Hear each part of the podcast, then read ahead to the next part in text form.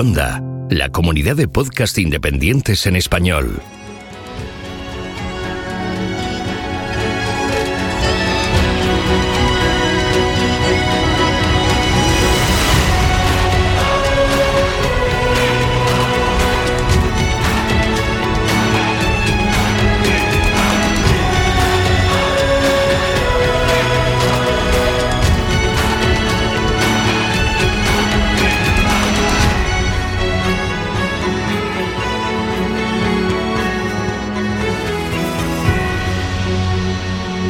Bienvenido a GeoCastaway.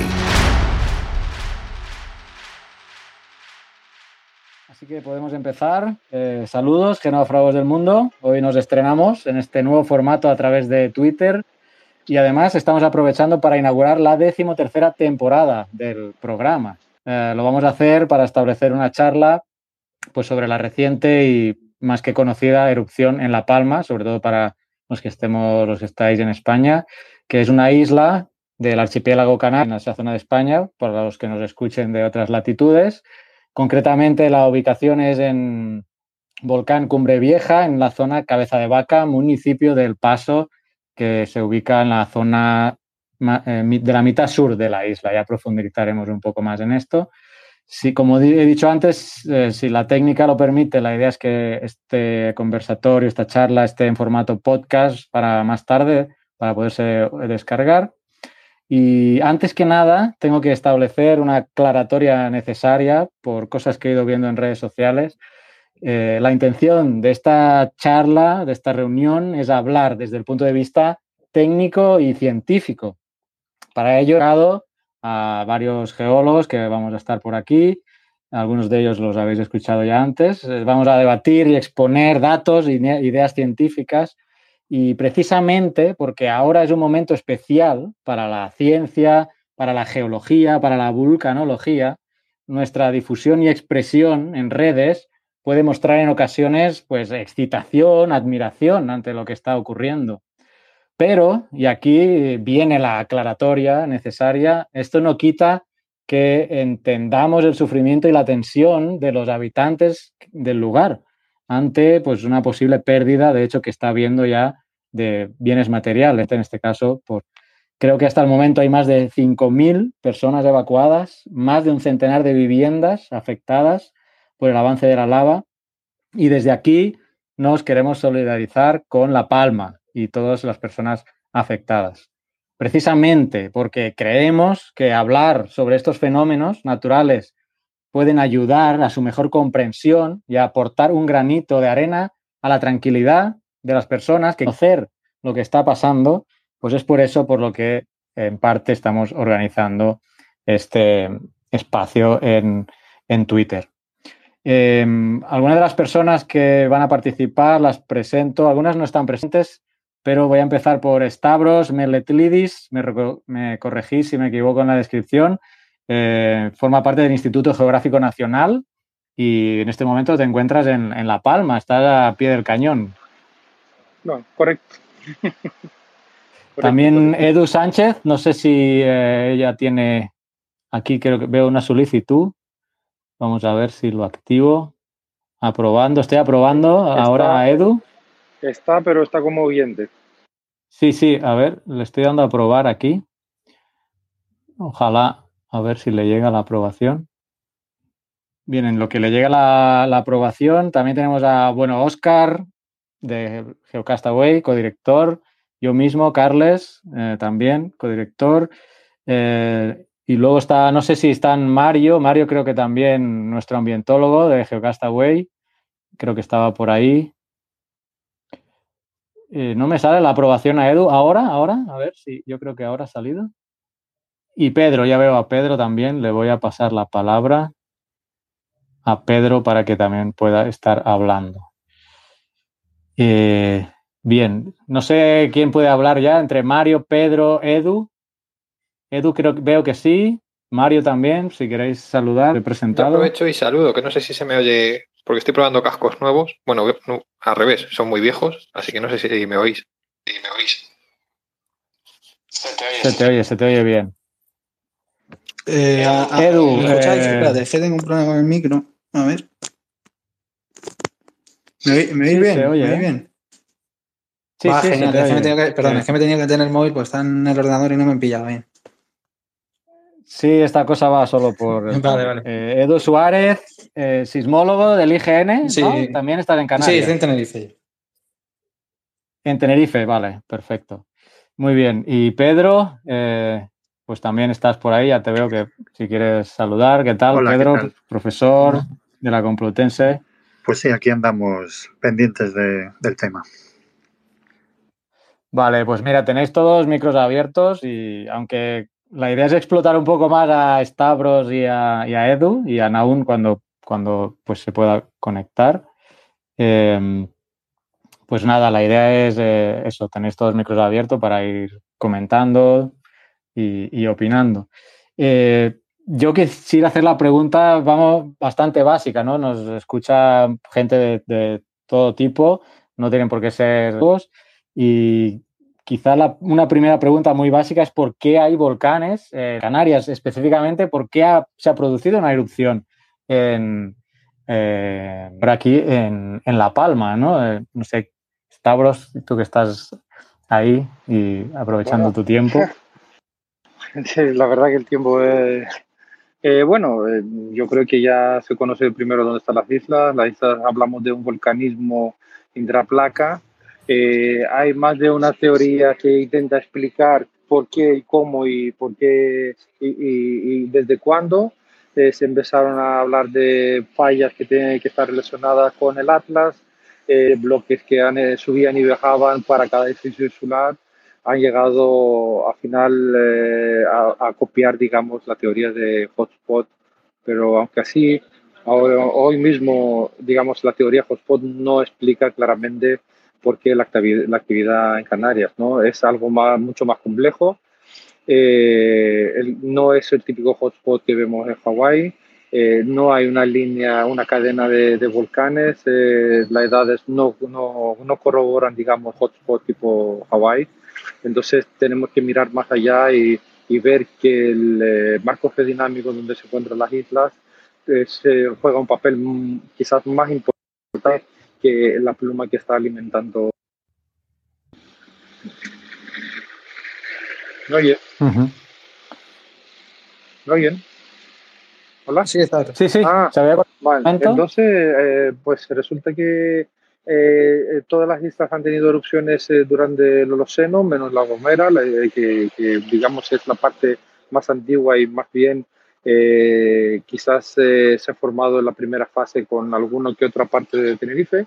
Y pues la erupción la tenemos porque tenemos acumulación del mando superior eh, debajo de la corteza, de la corteza eh, eh, oceánica que eh, en una profundidad entre 10 y 12 para las islas occidentales y poquito más eh, profundo para las islas orientales. ¿no? Entonces, cuando llega el momento de acumulación de suficiente material a esa profundidad, pues tenemos intrusiones dentro de, los edificios insulares que pueden llegar a dar una erupción, como el pasado ahora mismo en La Palma, o simplemente eh, acumularse, digamos, y expandirse lateralmente a, en una forma de cis para levantar a las islas, porque se ha visto que las islas han crecido no tanto por el material arrojado por las erupciones, sino por el material que se ha acumulado debajo de ellas. ¿no? Y también La Palma es un buen ejemplo donde se ven eh, eh, eh, suma- eh, por encima, bastante, bastante metros por encima de- del nivel del mar, ¿no? de la caldera. Eh, entonces, eh, para, para terminar, eh, eh, la erupción es, eh, siempre ha habido erupción en Canarias y habrá. La Gomera es quizás el único sitio que tampoco se puede descartar, pero que ahora mismo parece que no, no tiene nada debajo, no tiene ninguna intrusión que le puede dar, eh, que le puede dar ese, e- esa actividad y lo han tenido y lo harán porque hablamos de, de un, un volcanismo activo de más de 20, 22 millones de años que por eso además es un- uno de los, de los motivos que no encajaría en un modelo hotspot que tendría que ser mucho más corto en el tiempo. Eh, De hecho, tengo una lista aquí de las erupciones históricas, quitando la de la del hierro que fue en, en mar, ¿no? En tierra. Tenemos aquí 1430 en, Can- eh, Tacande 1585, Tejuya 1646, Martín de Tigalete 1667, San Antonio 1712, Charco 1949, San Juan 1949 también en Nambroque y el último, el que se ha hablado más, es el del Teneguía 1971, ¿no? Después de, de este. Aquí se podría establecer una periodicidad, ¿no? Un periodo de retorno casi. Bueno, eh, la verdad que eh, se podría establecer, pero el muestreo es muy bajo, ¿no? Eh, además, eh, la que mencionaste como San Juan y después Ambroquia es la misma erupción, en 1949. Fue una erupción que ha abierto eh, tres centros eruptivos, se han alternado, pero vamos, la consideramos una.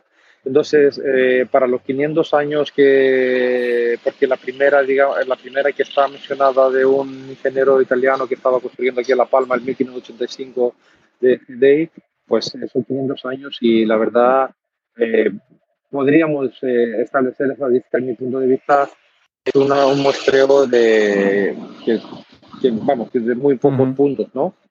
Eh, Muy, po- muy poco el registro, sí. Desde luego, claro, esos 500 años ahora eh, hemos concentrado en La Palma todas esas erupciones que tú dijiste y que son más de la mitad casi de, de todas las erupciones de Canarias. O sea que se ve que la isla ha sido muy activa eh, y, y- y juntando estas ya hablamos de más de la mitad de erupciones en Canarias los últimos 500 años han salido a La Palma. ¿vale? Entonces eso significa, eh, puede tener su significado, puede tener su significado tanto en el sistema magmático que está debajo de la isla y de la manera de, de, intrusión, como los procesos que tenemos luego y los mecanismos para el acceso a la superficie. Así es.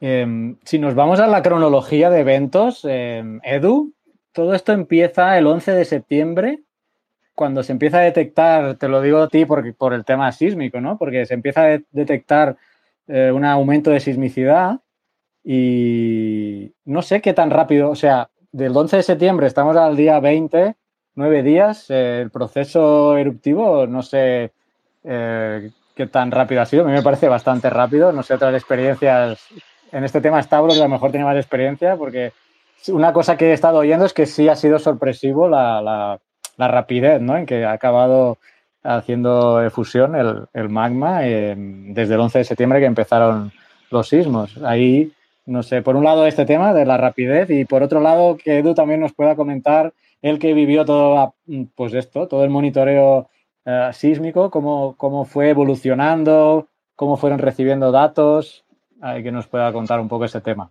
Eh, Si buenas noches, ¿qué tal? eh, Ay, bueno, habla, habla, habla. Dime. No, que tengo que, yo tengo que hablar, hablo un poquito y me voy porque tengo que irme. Voy a intentar, voy a intentar conectar de nuevo, ¿vale? Eh, hay que aclarar aquí una cosa, o sea, para tener, para entender más bien cómo funciona el sistema hay que, hay que buscar poquito, ver la petrología, los trabajos que se han hecho y se ve que, se ve muy bien que, que las intrusiones esas que tenemos eh, aquí en la isla que pueden llegar a dar una erupción eh, no son tan rápidas. Lo que pasa que eh, esas intrusiones hay muchas de ellas que quedan a medio camino, ¿no? Entonces, lo, simplemente ahí es donde, donde empieza una evolución, una diferenciación y no sé si han notado, si han visto la, erup la erupción, hay momentos que, que, se ve el magma tiene muchísimo gas, ¿no? Es porque se queda en una profundidad somera simplemente esperando, aumentando la presión y esperando la oportunidad para salir. No hay que pensar eh, que, que, una intrusión de eh, o debajo del mogo empieza a caminar y sube tan rápido a la superficie, ¿vale? Solamente ese matiz ya les paso con Edu. Eh, voy a intentar conectar de nuevo, no prometo nada. Voy a ver cómo está la cosa y quizás vuelvo, ¿vale? Muchas gracias, ¿eh? eh muchísimas gracias. Bueno, gracias a ti. Si puedes, te conectas, pues eh, sería un placer que, que regresaras por aquí. Igualmente, muchas gracias. Pues sí, Edu, si nos puedes comentar un poco la parte sísmica, porque fue el inicio ¿no? de todo, ver, ver ese aumento de sismicidad. Sí, a ver, el, el, principal problema que tenemos en Canarias, ¿me escucháis bien, verdad? Sí, sí, perfecto. Vale. El principal problema que hemos tenido en Canarias es que la primera erupción que tenemos instrumentalizada completamente fue la del hierro. ¿Qué ocurre? Que el, la fase preeruptiva del hierro empieza sobre el 19 de julio de 2011 y acaba el 10 de octubre de, de, de, o sea, el 10 de octubre de 2011 con la erupción. Son casi tres meses en los que vemos un incremento de sismicidad eh, que se va repartiendo y que va como por, pulsos y a, principios de julio, bueno, a mediados de julio, agosto, pues es un pico, desciende a mitad de, agosto y cuando llega septiembre, octubre se vuelve a disparar y tenemos la erupción, ¿no? Si esto lo comparamos con lo que hemos tenido en La Palma, pues es que no tiene ni o sea, no, no se parece ni los ojos. Porque eh, es verdad que hemos tenido actividad desde 2017, desde, no me, no me acuerdo la fecha concreta, pero creo que es mediados de 2017, no, principios de 2017, se tiene el primer enjambre sísmico en la, en la Palma, en torno a los 20 kilómetros de profundidad, eso es patada por debajo del mojo eh, y, y, más. Y desde 2017 hasta este año hemos tenido enjambres. Hemos tenido, creo que son un total, con este, con, bueno, considerando la, la erupción, el enjambre también, eh, un total de seis. Los cinco anteriores se han situado principalmente en torno a 20 kilómetros, con eso, con una densidad de terremotos muy alta por, por hora, eh, pero que en ningún momento hemos tenido terremotos de una magnitud muy alta, ni tampoco eh, eh, bueno, eso, no hemos tenido eh, ni tampoco sentidos, porque eran a mucha, a mucha profundidad. ¿Qué ocurre? El 11 de octubre se detecta esta sismicidad anómala y, bueno, lo detectó una compañera y, y, nos ponemos a la marcha. Estamos viendo algo raro, dijimos, bueno, esto es un enjambre, un enjambre más, pero cuando empezamos a ver que las profundidades todas nos empiezan a caer en torno a los 12 kilómetros y demás, ya nos preocupamos, porque decimos, ostras, que aquí se puede estar viniendo algo. El domingo se incrementa la, la sismicidad mm, de manera exponencial y se ha mantenido ese nivel de terremotos a la hora, que bueno, si no sé si habéis visto el informe que ha sacado Involcán, que es la, otra agencia de aquí de Canarias que se encarga de, la investigación en, en, volcanismo, llegaban ellos a detectar 22.000 terremotos en, en, una semana. 22.000 terremotos en una semana es una burrada. Podemos decir que en Canarias en total, durante todo el año podemos llegar a los 1.500 terremotos detectados y localizados. Bueno, más bien localizados, pero eh, que es una, es una animalada la cantidad de terremotos. Entonces, claro, eh, vemos esta, este aumento de sismicidad, vemos eh, que se empieza a correlar con una, una, deformación a mitad de semana, bastante clara, y poco a poco las sismicidades empiezan a, a ser cada vez más someras, más someras, más someras, hasta que llegan a, a sentirse. Y es el domingo, estaba yo de guardia, eh, es el domingo a, a, las 5 de la mañana más o menos, cuando ya se empiezan a ver que están a 2 kilómetros y no vemos nada más. Entonces, bueno, pues se comunica, además, eh, se mantiene en brillo el semáforo porque no tenemos ninguna otra señal. Es verdad que durante todo este, este proceso hemos tenido eh, terremotos volcanotectónicos puramente. Volcanotectónicos es rotura, o sea, rotura de terreno y ya está. No vimos en ningún momento una, una señal de baja frecuencia hasta el lunes a las 3 y cuarto, hora local, creo que es. Entonces, claro, eh, mm, lo que uno podría esperar a lo mejor serían pues, eventos LP, que son eso de muy baja frecuencia, que están relacionadas con el con, con ¿cómo se dice? Con la presencia de fluidos, pero en ningún momento vimos este, este tipo de ni híbridos que pudiesen haber una, una cavidad que se estuviese, rellenando, perdón, con alguna con algún fluido, nada, no vimos nada, o sea, simplemente era la, por pura presión, porque no tectónico puro. Llega el, llega el lunes a las 3 de la tarde y pega el reventón.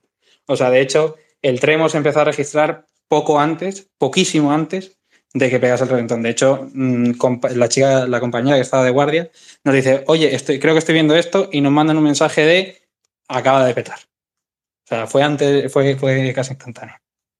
Formalmente es en función de la, la onda LG, ¿no? Pero nosotros lo, pues, lo hacemos en la onda S porque es la que tenemos en Canarias, básicamente.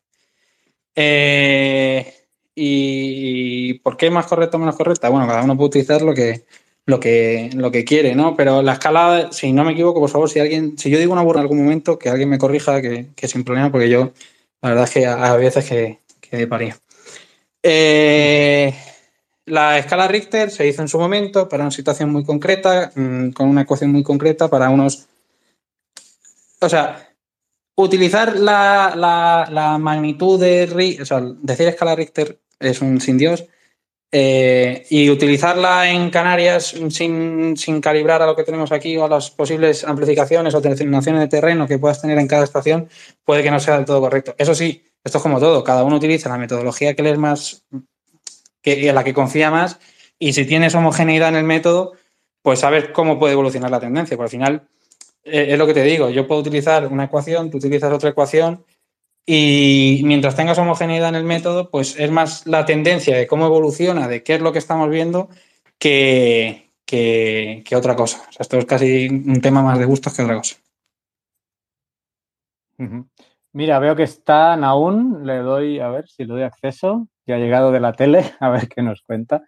Eh, quizá, eh, aparte de los sismos, supongo que Edu, bueno, aquí los demás compañeros, Pedro también, todos los que estamos con el micro, eh, ¿qué otros, em, qué otros indicios hay, qué otros monitoreos eh, están establecidos, tanto en La Palma como en las otras islas? Porque hay una red sísmica que, que es lo que estás tú, pero bueno, hay otros tipos de monitoreos que están complementando a esa información, ¿no? Sí, ahora mismo nosotros, o sea, yo soy del Geográfico Nacional, que eso, que nos encargamos de la vigilancia volcánica aquí en, todo el territorio nacional y las técnicas que tenemos ahora mismo, ahora mismo funcionando, es eh, sísmica, o sea, la, que mide la sismicidad, la geodesia, que mide deformación en superficie, geoquímica, hay estaciones de medida en continuo de, de gases disueltos, de, de agua creo que también hay. Eh, ¿Qué más hay? Geoquímica, geodesia. Bueno, la geología, porque tenemos a Stavros, que es una maravilla, porque Stavros, como habéis visto, eh, explica mejor que nadie. Tenemos también magnetómetros puestos, pero en- no tenemos ninguno en La Palma. Y ahora con la gravimetría, que un compañero del, del geográfico va a ir con un gravímetro y va a tomar medidas de, de absoluto. Y no sé si me dejo alguna técnica más. Jugaría que no. Ahora mismo que tengamos instrumentación puesta en campo, menos la gravimetría, porque tienen que ir con el gravímetro, el resto lo tenemos todo y nos lo manda todo en remoto y con análisis continuo y en, y en automático. Imágenes satélite, entiendo, también han apoyado, ¿no? Sí, también. Es que claro, se, se me olvida. Sí, también trabajamos con, con INSAT, que es lo meto dentro de la parte de geodesia, porque ellos están en el grupo de, de geodesia, que, que hacen uso de satélites para medir deformación en superficie también. Muy bien, déjame aprovechar, voy a saludar a Naún. Hola, ¿cómo estás, Naún? Ya llegando de la. Ahora, ¿o no- ¿me escucháis o no? Es que no sé si estoy hablando. Perfecto. Vale, Pues nada, pues un día un poco maratoniano. La verdad es que eh, hace falta muchísima información. Hoy, pues en la televisión hemos sido simultáneamente tres geólogos, lo cual creo que es un, un momento único. Un hito, ¿Eh, ¿Qué? un hito Es un hito histórico que hayan tres geólogos entonces en la misma mesa hablando y sin discutir. Eso ya es un, todo un éxito. Y bueno, creo que, creo que esto tiene que sentar la base un poco de, de- del futuro, de, de- la divulgación de la geología y de, y, de, y de intentar aprovechar esta situación que por un lado pues es magnífica en el sentido de que ha dejado unas estampas eh, maravillosas y por otro ha provocado muchísimas pérdidas materiales irreparables, eh, sobre todo en, en viviendas y en campos de cultivo, para poder seguir, pues eso, intentar entrando a través, aunque sea de los riesgos naturales y sobre todo de aquellos que, no, que nos vienen muy cercanos, para, para hablar al público y para convencer al público de que somos una profesión válida, somos una profesión necesaria en el, en el mundo de hoy día y aprovechar eso. Creo que, creo que es, es un momento dentro de lo, de lo delicado de la situación para que, para que sigamos haciendo un poco de piña y sigamos aprovechando estos, estos minutos que en breve me imagino que dejaremos de tener en la televisión porque como siempre vendrá una actualidad más desastrosa y mucho peor, dejaremos de, aparecer, ¿no? Y creo que, bueno, que eso lo tenemos, lo tenemos que tener en cuenta, tenemos que aprovechar bien esta, esta oportunidad que nos ha brindado la, erupción de La Palma para hacer eso, buena divulgación y sobre todo visibilidad, que, que sepa la gente que trabajamos y sobre todo hay una cosa que, que, creo que hay que remarcar muchísimo, sobre todo lo, la, lo que más hablamos en, en, los medios de comunicación, es el tema de, de, la importancia en este caso del asesoramiento científico, ¿no? ¿Cómo ha sido posible predecir eh, la erupción, incluso con, con, con, con, los medios que tenemos nosotros, que obviamente somos un país que tenemos magníficos científicos, pero un poco más de dinero, desde luego, no nos vendría, no nos vendría mal, ¿no? Para más equipos, más personal y, y, y poder hacer mucho, mucho más campo. Yo creo que es el momento de que, de que sigamos por, por línea y aprovechemos todos los minutos de televisión para que, que vean que efectivamente somos una, una profesión muy útil a nivel, a nivel de la ciudadanía y que se nos tenga en cuenta, por supuesto. Uh -huh. Sí, me, si me, me, te agradecemos. Si me permites un momento, eh, suscribo todo lo que dice, pero absolutamente todo. Eh, en esta erupción, principalmente, te lo digo de mi experiencia interna, eh, gran parte de la interpretación, de, todo el grupo ha hecho un trabajo tremendo, ha hecho, un grupo, ha hecho una labor bestial, Pero gran parte de la interpretación ha sido, mm, a la, a la, al menos dentro del grupo, ha sido la labor de Stavros. O sea, lo que Stavros, que está el compañero que estaba aquí antes, eh, brutal. O sea, y si no es por ellos, si no es por los, los muchas veces, pues mm, uno puede pecar de, de, de lo, que, lo mismo que decía Stavros antes que gracias a, la, los estudios de meteorología que se han hecho, pues se podía saber cómo era la erupción, qué era lo que se podía esperar, qué era lo que no nos podíamos esperar, porque al final, muy bien, yo puedo medir toda la sismicidad del mundo o puedo medir toda la deformación del mundo, pero qué es lo que viene y cómo no lo podemos esperar, y gracias a la labor que hacéis, o sea, sin duda, vamos. Sí, pero bueno, al final no necesitamos no necesitamos todos, ¿no? Están, este, somos, somos, en general somos un equipo porque eh, en una cosa tan importante como puede ser un riesgo en evolución y un riesgo, un geológico, en este caso en funcionamiento, eh, nos necesitamos todos, unos que sean capaces de generar los datos y otros de interpretarlos. Si falla un eslabón de la cadena, ahí pues falla todo.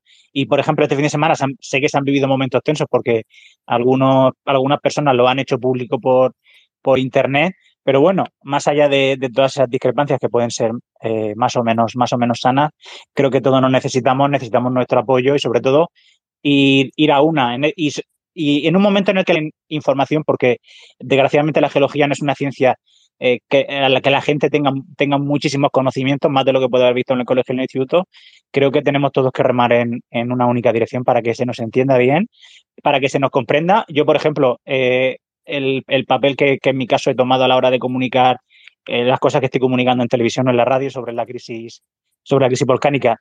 No hago ninguna interpretación, yo únicamente me limito a recitar lo que dice el Instituto Geográfico Nacional, el Instituto, el Instituto Geológico Minero y el Involcán. Las interpretaciones, a lo mejor en estos momentos, creo que es una cosa que, que quizá no interesa tanto de cara al público. Ya se hablará de dónde sale el magma, ya se hablará de cómo, de por qué evoluciona la, la, el, la colada de lava de una manera u otra, pero creo que en estos momentos mmm, nos hace falta eso, comunicar bien el riesgo y comunicar eso, los datos que tenemos y siempre con la mayor eh, facilidad posible para que lo entienda cualquier persona, tenga la formación que tenga.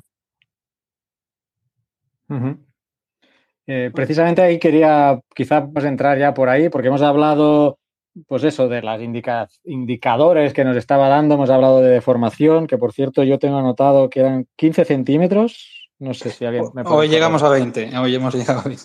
Ah, 20 ya. Acumulado, decir... acumulado tenemos 20, sí, que ha seguido, ha llegado cinco, ha deformado 5 centímetros más en, hacia arriba y hacia el norte creo que hemos llegado a 12. Uh -huh. ¿Eso quiere decir que está habiendo más inyección de magma? Bueno, podría ser. Esto lo dejamos, lo dejamos más adelante en las cosas que no sabemos todavía. Eh, podríamos hablar de eso más adelante, pero podemos hablar de cosas que sí sabemos. Eh, quizá ver Naún y también Pedro, que, pues sí, nuestro petrólogo eh, de Geocastaway, de la composición del magma, qué tipo de erupción tenemos, cómo es la lava, todos estos aspectos que no hemos comentado todavía.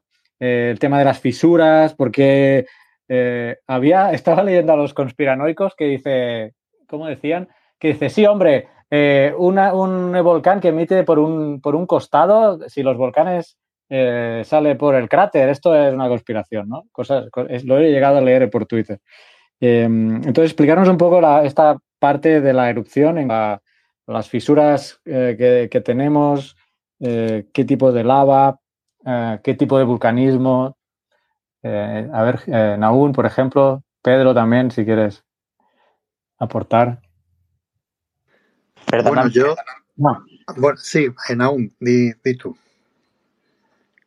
No, Pedro, habla tú, que yo he hablado, que yo he hablado un rato largo. Vale. bueno, eh, pues a ver, yo sé que el tipo de erupción es estromboliano, ¿no? Que es lo que están diciendo en, en la televisión. Y bueno, el aspecto que tiene también es bastante característico.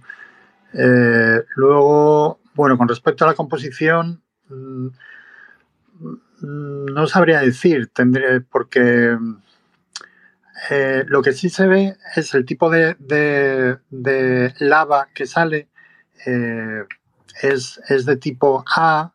Hay, hay dos tipos de, de, flujos de lava principales, ¿no? Uno es el que tienen nombres tienen nombres hawaianos, por eso son tan raros. Uno es Paoeoe, que son estas lavas, estos ríos de lava superfluida que, se ven muchas veces en las erupciones eh, hawaianas. Y luego, cuando la lava es un poco más viscosa, eh, pues forma como, no forma esos ríos que de lava tan, tan fluidos, sino que va avanzando un poco más lentamente, como se ve en las imágenes de, esta erupción, y, son como bloques, ¿no? Son como trocitos de piedra ¿eh?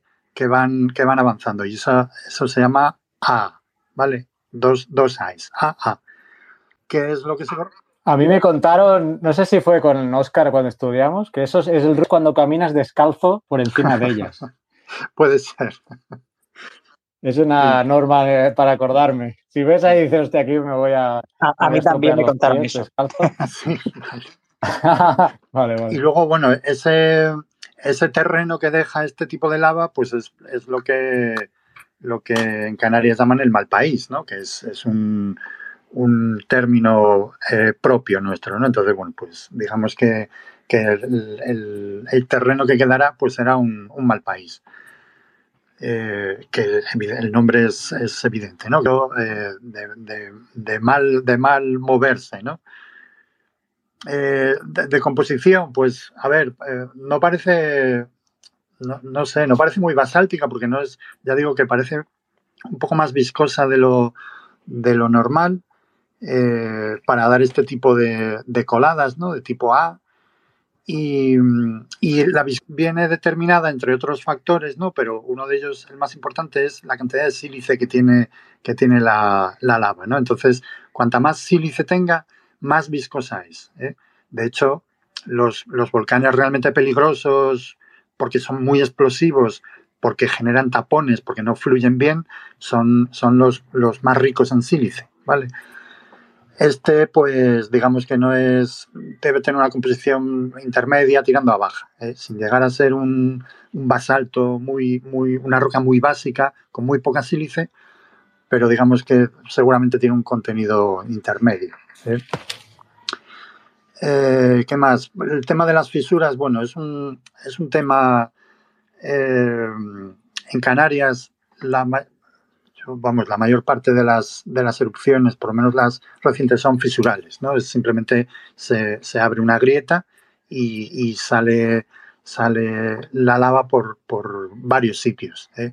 Eso es muy característico de ahí, pues a lo mejor por, por la tectónica que hay en, en, la zona, ¿no? Que está muy condicionada. Eh, bueno, pues por la por muy cerca del, continente y luego también pues por, por, eh, por la corteza oceánica, que, que nos olvidemos que, bueno, pues eh, ese Atlántico, al abrirse, pues tiene, tiene fractura. o sea, la corteza oceánica está, está fracturada, ¿no? Y es muy típico en las erupciones canarias, pues que sean, sean de ese estilo, fisurales. ¿Qué es lo que ocurre? Que pues que a veces eh, se concentra más la salida del mar por una zona y se crea un pequeño cráter, pero yo recuerdo que el, vamos, yo fui a visitar el, Teneguía eh, no cuando hacía erupción, porque no había nacido todavía, pero vamos, eh, en cuarto de carrera estaba y bueno, pues había un pequeño cono, pero bueno, no había nacido el Teneguía. No había nacido yo. Ah, vale. en el 71, joder, me faltaban unos meses todavía. Y bueno, pues eso, que, que las erupciones, por ejemplo, la, la, del famosa de Lanzarote, ¿eh? pues también es una erupción fisural muy característica, que esa duró eh, bastante tiempo. Y, y bueno, pues otras que haya eh, también por esa zona, pues son, vamos, modernas y de las antiguas también son, son fisurales. ¿no? Puede haber eventualmente edificios volcánicos, evidentemente hay edificios volcánicos en, en, Canarias, pero, pero bueno, últimamente los son, son fisurales. Y es normal, vamos, no, ¿eh? no pasa nada. Y pues, pues no sé qué más decir. Yo ah, recomendaría también, a ver, si, si, si alguien quiere ir a verlo, eh, esta erupción no es como la de no es como la de Islandia, o sea, aquí hay que tener cuidado, sobre todo eh, no ya por la lava, que, como veis, pues va despacito, aunque claro, las, los objetos que no se mueven como las, se los está se los está arrasando, ¿no? Eso es, eso es tremendo. 700 metros por hora tenía yo por aquí. Pues, pero sin embargo, grosso, y de hecho, la única muerte que hubo en, en, el, en la erupción del Teneguía fue, fue por los gases. ¿eh? O sea que hay que tener cuidado, hay que eh, tener claro por dónde va el viento, ¿eh? Porque si vais a verlo o lo que sea, o estáis por allí, pues que sepáis que, que, lo peligroso realmente de esta erupción para vidas humanas es es los gases, ¿eh? que son, son muy tóxicos y que, pues eso, hay que tener mucho cuidado, porque además no se ven. O sea, ¿eh? entonces, bueno, pues, pues eso, que no es, no es, es un, o sea, digamos que es un espectáculo y todo lo que tú quieras, pero es un espectáculo peligroso, o sea, no hay que tomárselo a, broma, ¿no? Porque eh, hay que tener cuidado. Y pues, pues, no sé qué más eh, os puedo contar. Yo, otras cosas que se estaban diciendo también, lo del mega tsunami y todo eso, bueno, en fin, digamos que eso fue una teoría que surgió, hubo un documental que hicieron en la BBC con un geólogo, en fin, mm, bastante, bastante catastrofista y, mm, no muy acertado, la verdad. Y, desde luego eh, yo dudo muchísimo, vamos, dudo totalmente que esta erupción vaya a generar un deslizamiento, que es lo que se supone que, es lo que generará el, tsunami, eh, que efectivamente ha habido eh, deslizamientos muy importantes en, Canarias porque son edificios, tenemos que pensar que son edificios muy altos, porque no salen por encima, no salen, o sea, no hay que medirlos desde el mar, hay que medirlos desde, desde la corteza. Eh, oceánica, ¿vale? Y entonces eh, el, Roque de los Muchachos, que tiene una altura gigantesca, pues si lo cuentas desde abajo del todo, es, mucho más. ¿eh? Y, toda, esa, toda esa estructura tan alta y tan estrecha, pues no es estable, evidentemente, ¿no?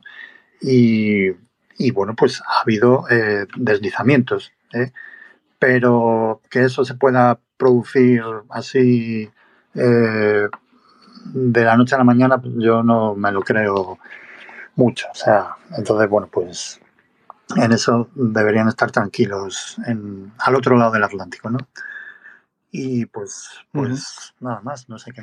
Naún tenía, tenía un hilo, has hecho un hilo, Naún, y mencionabas cosas como esta, ¿no? Lo del claro, bueno, yo voy a decir que Pedro se, se equivocó, que el tsunami ya ha ocurrido y ha llegado a las costas de Brasil.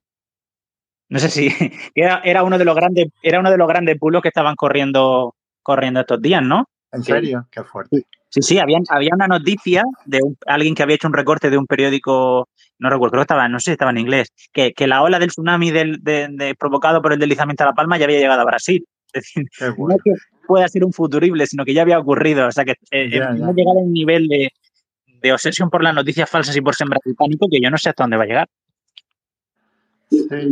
A mí, si me permitís, eh, Deciros que, bueno, el Pevolca se pronunció en base a eso porque era una preocupación muy real en Canarias. O sea, yo vivo aquí en Canarias, familia mía, amigos míos preguntándome día y noche, oye, pero La Palma cuando se cae, o sea, tengo que subir alto para pa, esquivar la ola. pero bueno, vamos a ver.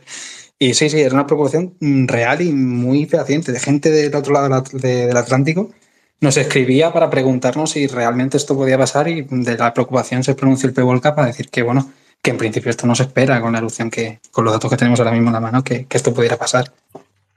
Claro, porque después de, ese documental y de ese, y de ese modelo que se hizo, creo no sé si recuerdo mal, si fue en 2012, después se han hecho estudios en España relacionados con, la estabilidad del, edificio volcánico, bueno, de la, de la isla de La Palma en general, y obviamente no dan los mismos resultados que el modelo ese norteamericano, que quizá estaba muy interesado en, mostrar una situación catastrófica, más que la, a lo mejor la realidad física y geológica de la isla, que eso también hay que tenerlo en cuenta. Que si no me equivoco, el IGME sacó un, alguien del IGME sacó un artículo hablando sobre eso mismo, sobre lo que me comentas, hablando sobre la estabilidad y que el caso en el que se tiene que dar es una situación súper concreta y súper poco probable. Claro, entiendo que, que, se refiere a una erupción muy, muy grande. La erupción que estamos hablando ahora es una erupción eh, pues la verdad es que es muy, muy pequeña y muy comedida en comparación con, con otras erupciones que, que, que, ha habido en el archipiélago a lo largo de, de, millones de años.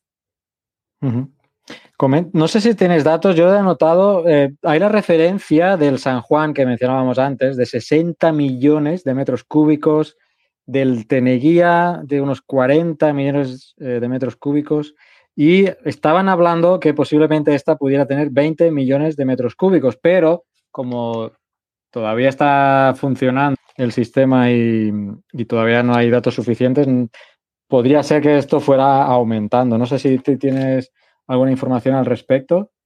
Y, otra cosa que, también la gente estaba eh, inquieta y que en tu hilo creo que comentaste también es sobre una posible erupción del Teide. No sé si nos puedes comentar sobre esto. Bueno, el, hilo lo, escribí porque eh, estaban empezando a haber muchas noticias referentes a, que esta, esta erupción lo que iba a provocar es automáticamente una erupción del Teide, que de hecho el Teide fue tendencia bueno, fue el Teide, fue Pompeya, hubo muchas tendencias, pero la del Teide era la preocupante, por la de Pompeya era porque en España somos muy cachondos y hacemos bromas de todo. Pero la del Teide era seria, la del Teide era gente que estaba diciendo que, claro, que la erupción que estaba ocurriendo en Las Palmas iba a desencadenar una erupción en el Teide. No sé tampoco de dónde salen todos esos bulos, ¿no? Porque automáticamente uno puede desmentirlo eh, rápidamente con los datos que tenemos. en, la, Palma hemos tenido erupciones históricas en el 40, bueno, las más recientes. La, la del 49, la del 71 y la, en este caso la del 2021, y no ha entrado en erupción ningún otro volcán. Por en medio hemos tenido la erupción del Hierro en el año 2011 y no ha provocado una, nueva erupción en ninguna otra isla. Eh, eh, cuando hay una catástrofe intentamos enseguida relacionarla o con el apocalipsis o con otras catástrofes que puedan pasar y por eso mm, hay gente que se dedica a intentar eso, aprovecharse de, nuestro seco de, morbosidad y de miedo sacando este tipo de, comentarios o este tipo de teorías un poco absurdas. Pues sí. Una cuestión, eh, decían que iba a llegar la lava al mar hace a las 9 de la noche, a las 10, no sé cómo, si lo estáis viendo, cómo, por dónde va la lava, que está en descenso, ¿no? La verdad es que ni idea. Yo todo el día con entrevistas y no he tenido tiempo de Yo también he salido de la tele ahora y no tengo ni idea. No, sé lo que ha pasado. O sea, antes me han preguntado que cuántas coladas había y le digo, mira, no lo sé. O sea, ahora mismo no tengo ni idea. Sí, porque decían, claro, al entrar en contacto con el agua, pues la, provocación de gases aumentaría. Bueno, como, como echar agua en una sartén hirviendo, ¿no? El típico ejemplo. Por eso que habría que estar, habría que estar pendiente. Mm, ¿Sí? Voy a, hacer, voy a hacer, yo voy a hacer un pequeño inciso que es, eh, bueno, el volumen incluido es un ejemplo de lo que yo ponía en Twitter, que el otro día, por ejemplo, aún lo, lo, compartió y le doy gracias, y es que los datos que damos en un momento pueden cambiar a otro, o sea, los datos numéricos, por ejemplo, la primer, el primer volumen que se creía que había incluido era 11 millones, después el siguiente 14, ahora vamos por 20. Igual que las magnitudes, decía, no, es que la magnitud del terremoto la habéis cambiado, ¿qué, qué estáis haciendo? Digo, no, no, es que se recalcula, se está revisando todo el rato y es una cosa que, es dinámica, o sea que tenemos un resultado preliminar y que a lo mejor dentro de dos horas o dentro de un día eh, se revisa y, sale otro dato, ¿sabes? Por lo mismo, ahora mismo, por ejemplo, el, volumen instruido, ¿no? Que dice, no, bueno, sabiendo el volumen instruido, ¿sabes cuánto tiempo va a durar? Ya, pero que yo ahora mismo, viendo cómo va evolucionando, por ejemplo, que decíamos antes, ¿no? Que parece que la deformación sigue aumentando en, hacia arriba y hacia el o sea, en dirección norte hacia arriba, pues es que podemos decir, a lo mejor se ha influido más del que esperábamos. Sí, sí. Esto entraría en cosas que no sabemos, ¿no? La duración y el volumen. Efectivamente, así. Yo creo que tenemos un problema con la, con la inmediatez que necesitamos de, las noticias y, muchísima gente no es capaz de comprender que los datos que tenemos pueden cambiar en cualquier momento y que, por ejemplo, el tema, el tema de la profundidad de los sismos es algo que yo creo que lleva de cabeza a, todo el mundo, porque en el momento en el que el sistema automático pone una profundidad y por lo que sea, como el sistema automático ponga cero kilómetros, aunque luego se recalcule y sean 15, automáticamente ya se lía un montón de ruido, de ruido en Internet, porque la gente no es capaz de comprender que el sistema automático, pues eh, tiene como todo, las, localizaciones a veces no pueden ser buenas, a veces hay que relocalizar y a veces se tardan horas. Y eso es muy difícil, igual que el volumen de magma intruido. Eh, vamos a ver si es que puede, eh, ¿quién dice que se pare la intrusión de, de magma ahora mismo? Es que em, em, y a veces eso es muy difícil de que la gente lo entienda. Quiere una información precisa que no existe ni va a existir en tanto dure el fenómeno. Mira, el ejemplo de las profundidades de los terremotos es una cosa clara. Va a depender del método que utilices, del programa que utilices en ese momento y del modelo de tierra que utilices. Pues nosotros utilizamos un modelo simple que simulamos que la tierra es plana, con todas las capitas paralelas una al lado del otro. Y a lo mejor tu programa eh, pone el cero de profundidad a nivel del mar el otro coge la topografía de la isla y el otro a lo mejor te lo pone a dos kilómetros de profundidad o no tiene en cuenta la altura de las estaciones. Entonces ahí tienes un error en la profundidad bastante grande que te dice, no, ha habido un terremoto a 100 metros de profundidad. Sí, bueno, es que el automático, o sea, y ya el manual, el manual puede caer también a 100 metros de profundidad, pero a lo mejor el programa con el que se está calculando, por ejemplo, el, programa que se, que se, con el que se calcula en IGN es en función del nivel del mar. O sea, no es que esté 100 metros por debajo de las casas, es que si tú vives, por ejemplo, yo qué sé, en una zona medio elevada de 400, 500 metros de altura, es que está bastante más profundo de tú estás ahora mismo. Así es.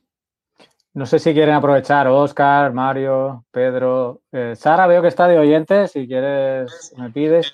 Eh, veo que está, pero, eh, perdón, veo que está Jorge, nuestro hombre de teledetección, y como sé que ha habido una componente de satélites en este tema, si quieres, si sabes cómo lo han manejado, pídeme aquí para, darte el micro, Jorge, y, si quieres comentar algo del tema de teledetección con, esta crisis volcánica, te, doy el micro. Eh, Mario iba a hablar, creo. Buenas noches. Lo primero, muchas gracias por, lo que habéis organizado, que me parece brutal, porque hay, ahora mismo hay un montón de gente y, y creo que es muy interesante, muy necesario. Y bueno, yo la última vez que vi algo de vulcanismo fue hace 25 años, así que puede que incluso la química de los magmas haya cambiado desde entonces. A mí me pilló un poquito el del Teneguía, ¿eh, Pedro? Porque somos más o menos de la misma edad.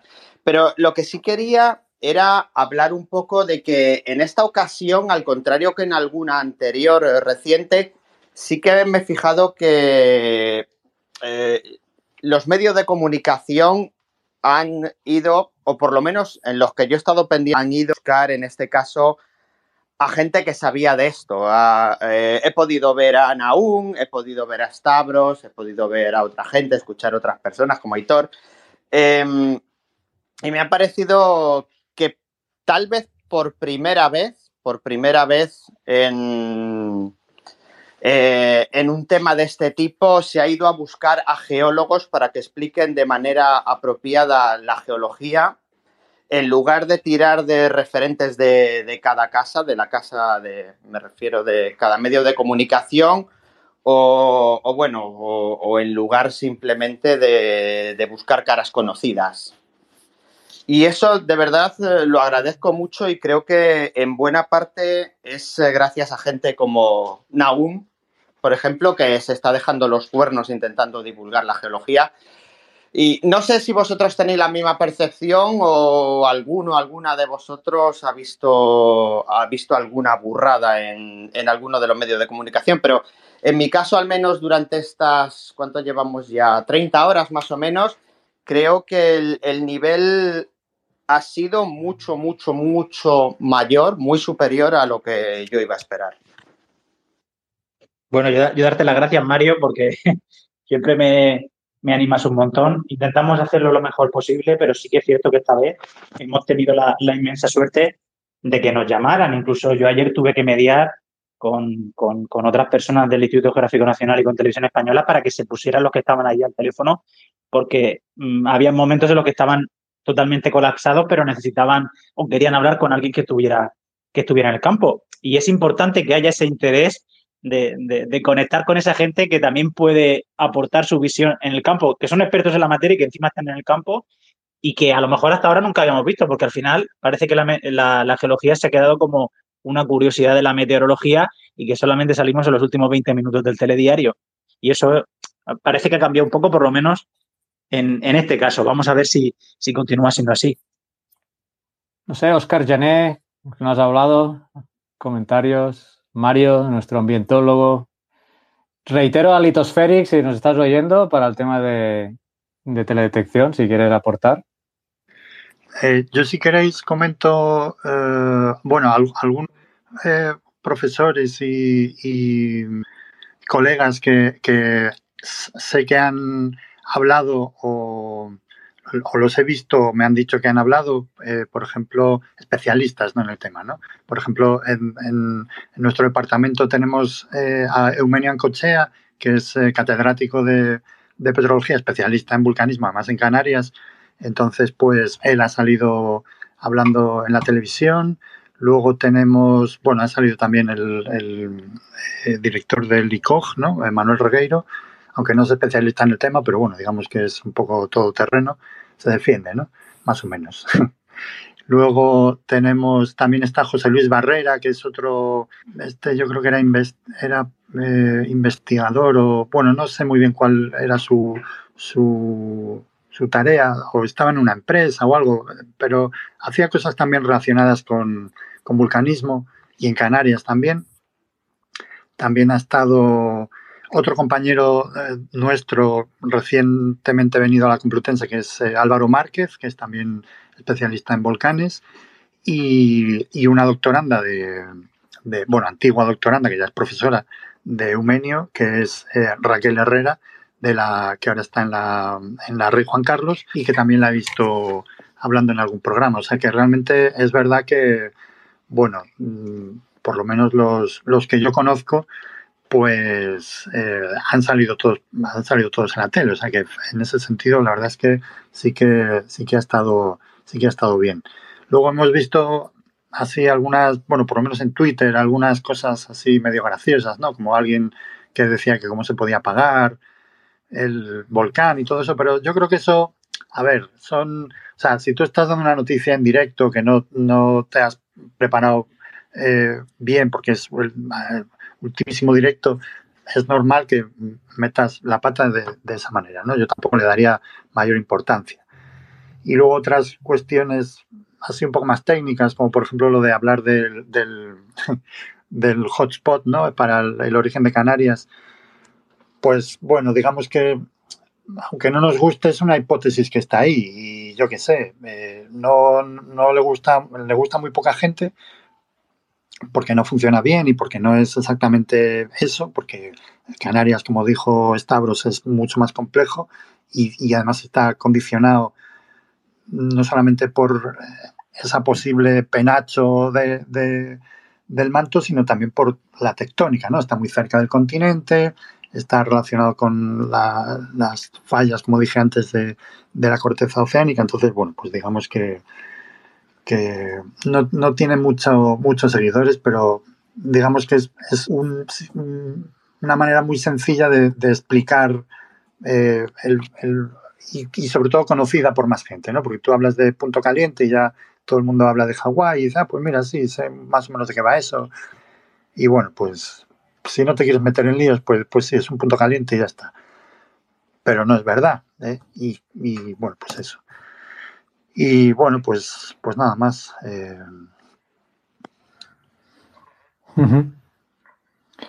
Bueno, llevamos casi una hora. Eh, le voy a escribir a Stavros a ver si se puede unir, aunque sea los últimos cinco minutos. Eh, Mario, Mario Ambientólogo, tenía una pregunta, pero no sé, al no estar Stavros ahora en este momento, sobre el muestreo. No sé si conocéis, bueno, han, han recogido muestras ya de, de lava, esto seguro, pero no sé, Mario, si la puedes plantear tú, la pregunta que tenías sobre el monitoreo de gases, creo entendido que era. No sé si está Mario ahí. Si no, a ver, eh, me lo había pasado en texto. Eh, vale, no sé si me escucháis ahora. Ahora sí. Ahora sí, ahora sí. Vale, es que voy con un poco de lag, me, me he notado. Pulsa, pulsa para hablar. Pero no dejes pulsa. Ah. Entonces, nada, dile a Sara, eh, dile a Sara que conecte, por otro lado. como ambientólogo y como se hacen muestreos y eso así, saber, pues tenía algunas dudas de cómo se hace el muestreo de los, de los gases del, de la pluma del volcán, sobre todo en, con el nuevo sistema este que se hace espectrometría desde, desde aviones y todo eso, para ver si alguno de los, de los que están allí saben explicarnos cómo va, sobre todo a, a la gente que tenga menos, menos idea. A ver si hay sobre todo para ver cómo se hace en continuo, todo, todo el muestreo que nos dijo, creo que fue Naún el que nos explicó antes, o no, Stavros creo que fue, es que no, no lo recuerdo. No, ha sido Edu quien ha comentado. Yo de, yo de gases sé que no te puedo hablar porque no, no es mi especialidad y no me entero nada. O sea, me entero poco y, y menos. La verdad es que no lo sé. O sea, sé que la EMET iba a desplegar un sistema hoy para medir algo de la pluma, pero no. Sé, que es que esta lo ha comentado, pero eso, no. No sé, creo que el Pevolca tampoco ha comentado nada en, el comunicado, entonces no lo sé, la verdad. Ah, vale, es que lo vi en, de, paso, no sé, no sé quién fue, qué entidad oficial fue el que, lo que lo comunicó, que, lo estaban utilizando primero en ayer, era eh, a pie de, sobre el terreno y que hoy o mañana iban a utilizar ya los, las aeronaves de la Guardia Civil para poner, porque se suele montar en, en aviones, lo del mini DOAS, ese que no sé si se pronuncia así. Que hoy se... Ah, eso, eso está haciendo el volcán, eso ah, lo saqué. Sí, sí, sí, sí, lo está haciendo el volcán. Sí, Oscar, yo, yo tengo una pregunta. No, no. Ah, perdón. Dale, dale, Mario. Sí, yo tengo una, Tengo una pregunta eh, porque esta es la primera erupción eh, en superficie, en, llamémoslo la era de la información. Eh, han pasado 50 años desde el Teneguía y, y, la percepción tal vez es muy distinta. pero, ¿cuál es, porque es algo que a lo mejor se ha explicado y no me he enterado, cuál es la recurrencia de las erupciones en, Canarias en general? Es decir, ¿podemos esperar en las próximas dos o tres décadas que, que haya otra erupción? dentro de lo difícil, obviamente, que es predecir una, erupción. Pero es, eh, ¿hay un periodo de recurrencia alto o...? Esto lo ha comentado Stavros, porque yo le, he comentado el histórico desde el 1430 hasta el 1971 y ha comentado que, es muy corta el registro, muy corto el registro para establecer una recurrencia. Eso es lo es que he llegado a entender yo, no sé, aún. Bueno, no te habías conectado todavía, yo, creo. yo creo, si os ha dicho eso hasta ahora, yo creo que, que, es lo correcto. No tenemos un registro histórico tan, tan prolongado. De hecho, bueno, eh, tenemos, lo que, tenemos lo que tenemos, ¿no? De hecho, incluso Colón vio una, una erupción en, el archipiélago lo notó en su diario. Pero yo creo que hablar de un, periodo de recurrencia con tan poco tiempo puntos no deja de ser un poco arriesgado. Además, yo creo que el, el periodo de recurrencia es uno de esos conceptos que la gente no comprende bien y me dan un poco, y me dan un poco de miedo, porque al final la gente piensa que, cada 20, si hay un periodo de recurrencia de 20 años, es que cada 20 años va a ocurrir una cosa. Y eso a mí todavía no es, un, problema de comunicación que tenemos y, o que la gente directamente prefiere, prefiere interpretar de, de, esa manera. La verdad es que no lo sé, pero creo que es un concepto cuanto menos peligroso. Yo creo que hay que decir que, es una, que son unas islas volcánicas activas, que pueden ocurrir erupciones volcánicas y que para eso están los científicos, para advertir esos momentos. Sí, yo lo puedo, te puedo comentar el caso de estos temas en hidrología, que se estudia para caudales, los tres periodos de recurrencia. No sé en vulcanología, supongo que se utilizarán los mismos eh, métodos estadísticos. En hidrología usamos el de Gumbel, uno de los que se usa, y para calcular la recurrencia, pero el mínimo de datos de registros de lluvia anuales que se requieren eh, o que se recomiendan eh, es un mínimo de, 15, 15 años. Para caudales se calcula con el, con la, bueno, uno de los métodos es la máxima lluvia diaria en un año, o sea, tienes un, dato por año, ¿no? Digamos, pues necesitarías al menos 15 datos, 15 años para establecer un, buen cálculo estadístico, porque si no puedes tener muchas discrepancias luego con, la realidad. Y con el periodo de retorno que ha dicho aún, eso es realmente importante, porque eh, la inundación, por ejemplo, decir que, que, una inundación tiene un periodo de recurrencia de dos años, lo voy a simplificar mucho, no quiere decir que cada dos años esa inundación suceda o ese fenómeno, sino que tienes que hacerle la inversa, lo que significa que sería un 50% de probabilidades de que suceda ese fenómeno. Es decir, que un periodo de recurrencia de dos años significa que en un año determinado hay el 50% de probabilidades que pase, pero hay el 50% de probabilidades que no pase. Y eso cada año al año siguiente va a volver a ver el mismo porcentaje. No porque el año pasado no haya sucedido, eh, va a pasar al otro. Y eso es lo que comentaban aún, que se dice un periodo de recurrencia de 50 años.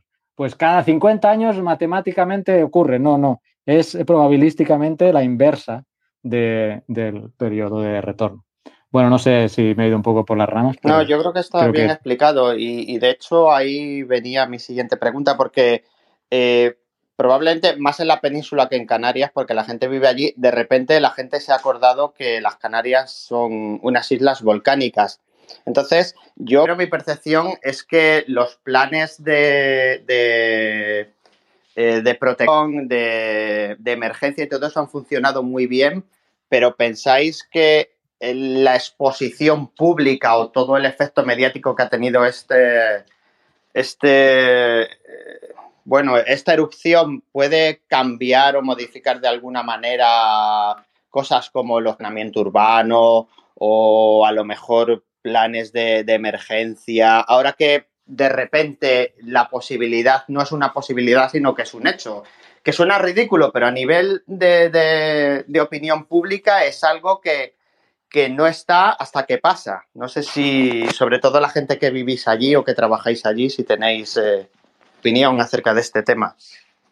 Yo, yo puedo hablar desde la experiencia de las inundaciones, Mario. Yo vivo en una zona. Yo estaba pensando lo mismo. Que cada seis años, muy pocos, no suficientes para que se te olvide el anterior, hay inundaciones. Eh, cuando hay un plan de emergencias o hay un plan de ordenación urbana, seguimos cometiendo los mismos errores que hace 500 años y seguimos construyendo los mismos sitios. Y da, exactamente igual. Y escucha, y hay eh, planes autonómicos en los que hay simulaciones de, los, de los periodos de retorno, de cómo van a ir los cauces.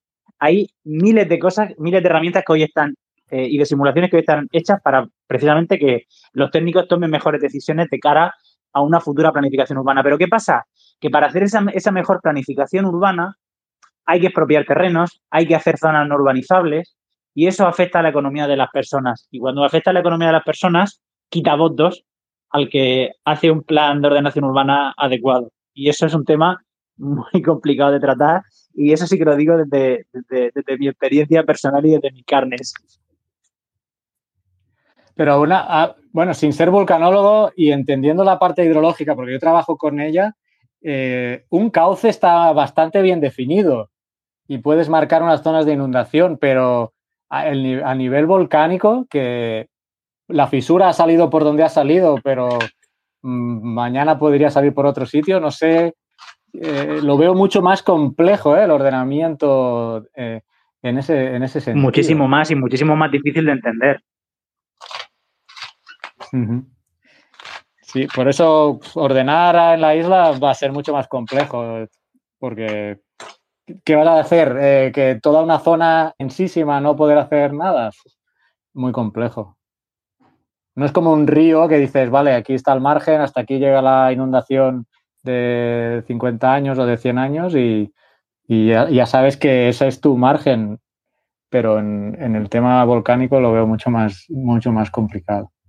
Lo que hay que tener son unas buenas respuestas, buena eh, eh, bueno, eh, como se ha producido, ¿no? Respuesta a la, emergencia, sobre todo. Sí, en este sentido yo estaba pensando en la isla de Stromboli, ¿no? Más claro el riesgo no puede estar, ¿no? Y, o la amenaza, perdón. Y, y, las edificaciones están ahí. Entonces lo que necesitas es caracterizarla y mm, ver qué manera tienes para que esa población que tienes ahí y que no se va a sacar los motivos que sean, pues que tengan el máximo grado de seguridad. Que no quiere decir que sean totalmente seguros, ¿no? Es conseguir el máximo grado. Y con esos sistemas de alerta temprana y lo que sea, pero en volcanismo ya sabemos que eso no es tan directo como a veces puede pasar con inundaciones u otros, otros fenómenos geológicos. Em, ah, llevamos ya más de una hora. Eh, me gustaría dar paso a gente que está eh, estoy flipando, somos un montón de gente. Gracias a todos, de verdad. Y gracias a eh, yo mientras 40 personas. Yo mientras Carlas está buscando dar paso a gente, sí que me gustaría decir que eh, siempre en el programa de Geocastaway intentamos que sea paritario las voces que hablan y que esté balanceado un poco hombres y mujeres, porque pensamos que la, la geología es una ciencia donde hay hombres y mujeres por igual y tienen que estar representadas en los que hablamos de esa manera. Y siempre intentamos buscar esa, ese balance, no siempre nos sale bien. Y quiero decir que hoy no nos ha salido bien y somos conscientes, pero que tenemos presente que es un tema que vamos trabajando y a ver si la próxima vez conseguimos que los que hablemos más sean más variados. ¿eh?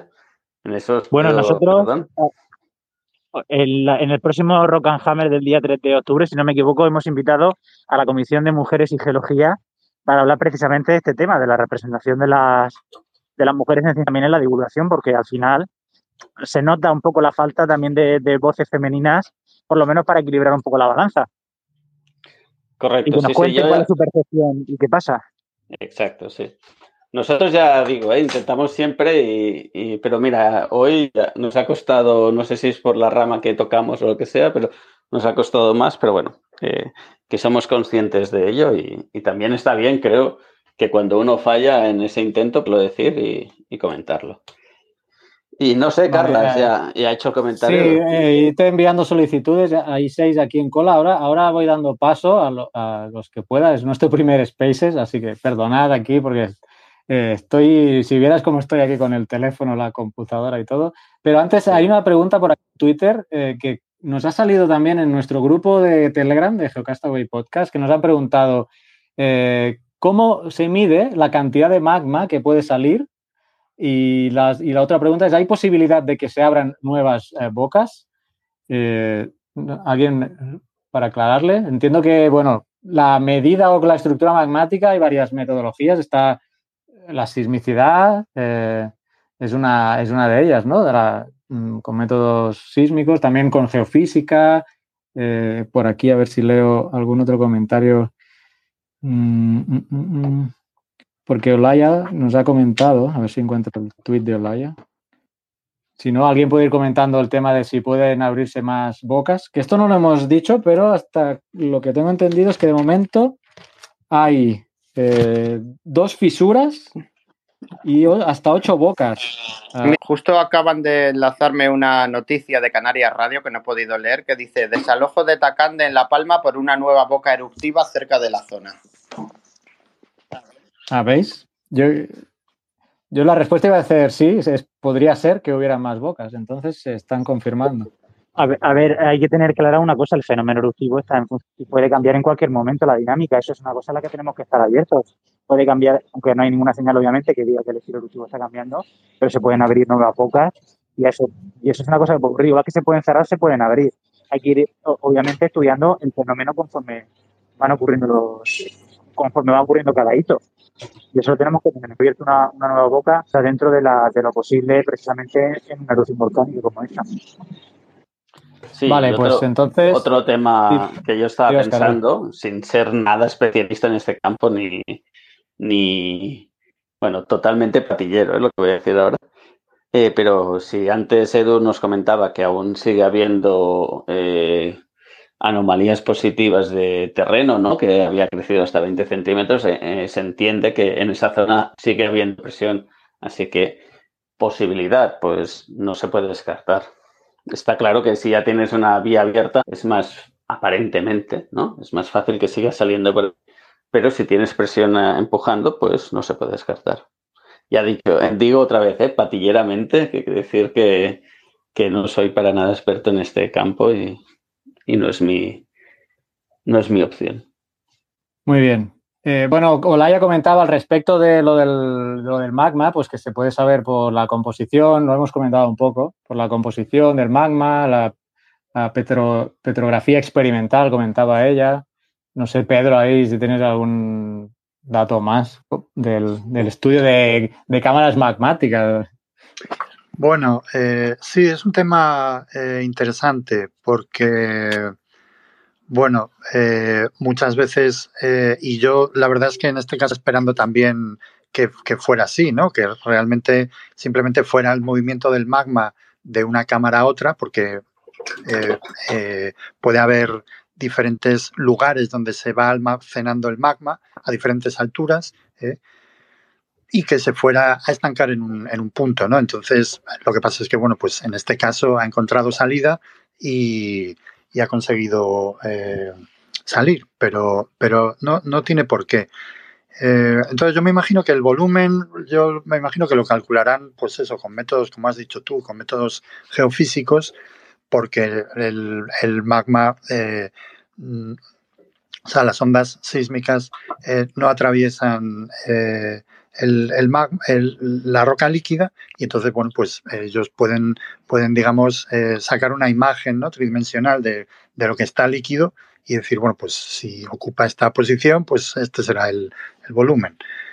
Eh, pero eso no, no, quita para que, como decía Edu, eh, se esté rellenando por debajo con, con, más material. Eso, eso no lo sabemos y por tanto no podemos, si realmente son 20 millones de metros cúbicos o, o más, lo que hay ahí. ¿eh? Eh, luego, con respecto al tema de las, de las cámaras magmáticas, es, es, un tema interesante porque yo hace unos años llegó a mí un, un trabajo de fin de máster de, dirigido por una compañera de, del departamento que hablaba precisamente de ese tema, ¿no? Y hacía, era, era un estudio muy bonito porque cogía diferentes rocas de, pues yo ahora no recuerdo si era de La Gomera o era de Fuerteventura, no, no recuerdo bien, pero, pero el caso es que eh, hacía cálculos de, de, la presión a la que se formaron los, los cristales eh, que se supone que, que, crecieron en una cámara magmática, ¿vale? Entonces, conociendo la composición química de esos, de esos minerales, y a través de unas fórmulas nosotros somos capaces de calcular a qué presión se formó ese cristal. Y entonces eh, lo que le salía era muy interesante porque decía que, mm, eh, había rocas que habían, eh, estado a diferentes niveles.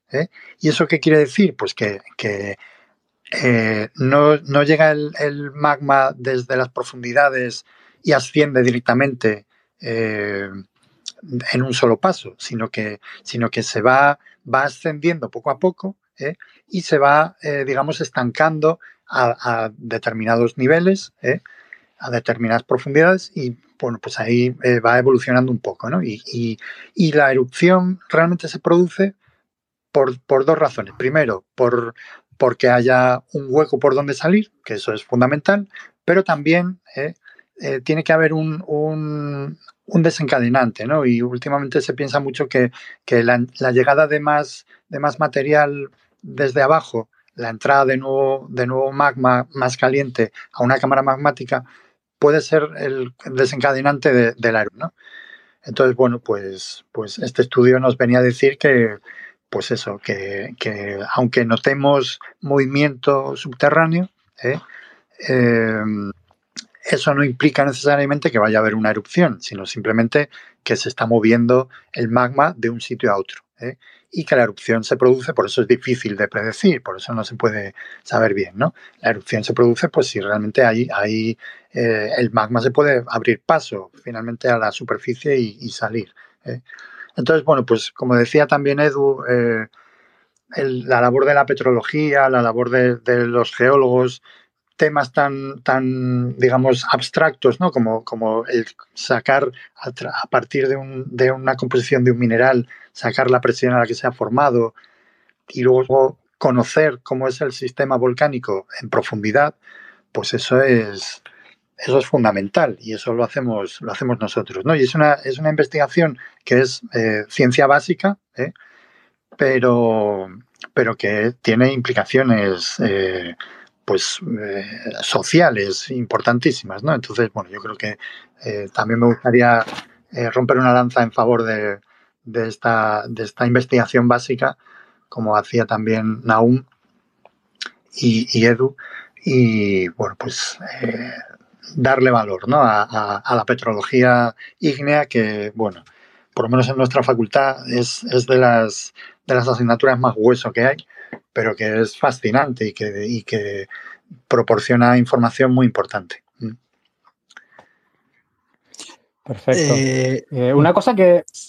No, no, yo iba a decir que hay varios artículos desde la erupción de 2011 uno creo que es de Pablo González y el año pasado salió uno sobre La Palma, sobre la actividad que estaba viendo, que habla de eso mismo, de posibles pequeños reservorios que estuviesen en diferentes profundidades y que la sismicidad que estábamos viendo era alimentación de estos reservorios, o sea, de uno más profundo, uno más somero y así hasta que se ha dado la situación ¿no? de que de repente llega, se cree, esto no es la interpretación de lo que ha pasado aquí, sino que eh, viene de artículos de antes de que esos, esos sucesos pueden darse en, en zona volcánica. Ah, y otra cosa que, que si me permitéis, que antes me quedé sin micro, en cuanto al tema de prevención en Canarias, de erupciones y todas estas cosas, el problema es que hemos tenido muy pocas. El plan lleva desde, desde 2010, el plan de emergencia, pero esta vez que parece que aunque la erupción ha sido de libro y nos ha salido todo bastante bien, mm, en general eh, parece que, que, ha habido una buena reacción, los, los organismos, las administraciones han actuado súper bien, todo el comité científico, de, o sea, todas las instituciones que, han cometido, que están dentro del comité científico también han ido, a pesar de que a lo mejor pudiesen tener sus, sus diferencias dentro de las interpretaciones del comité o no, eh, han ido todos a una y el mensaje, el mensaje ha sido único y es lo que se ha transmitido o la sensación que me ha dado. Entonces, pues creo que en esa parte al menos pues está bien para el tema de, de cómo se reacciona. Y en cuanto a otra cosa que estabas comentando antes, que ya, ya me, me corto porque me tengo ir, eh, en cuanto a cómo, dónde se construye en La Palma o en Tenerife o en el Hierro o en cualquiera de estas islas, es un pado porque aparte de que aquí han vivido generaciones y generaciones de gente, la cantidad de población que había hace 50 años con la que hay ahora mismo en, la, una isla como La Palma o, Tenerife eh, ha crecido exponencialmente. Entonces es muy complicado el tema de la previsión, o, con el poco conocimiento que se tenía antes, haber hecho una previsión de dónde debían vivir o dónde no debía vivir la gente. Y esto es todo, y perdona, que son las tres cosas que quería comentar y que me tengo que ir ya. No, no, no, sí, excelente.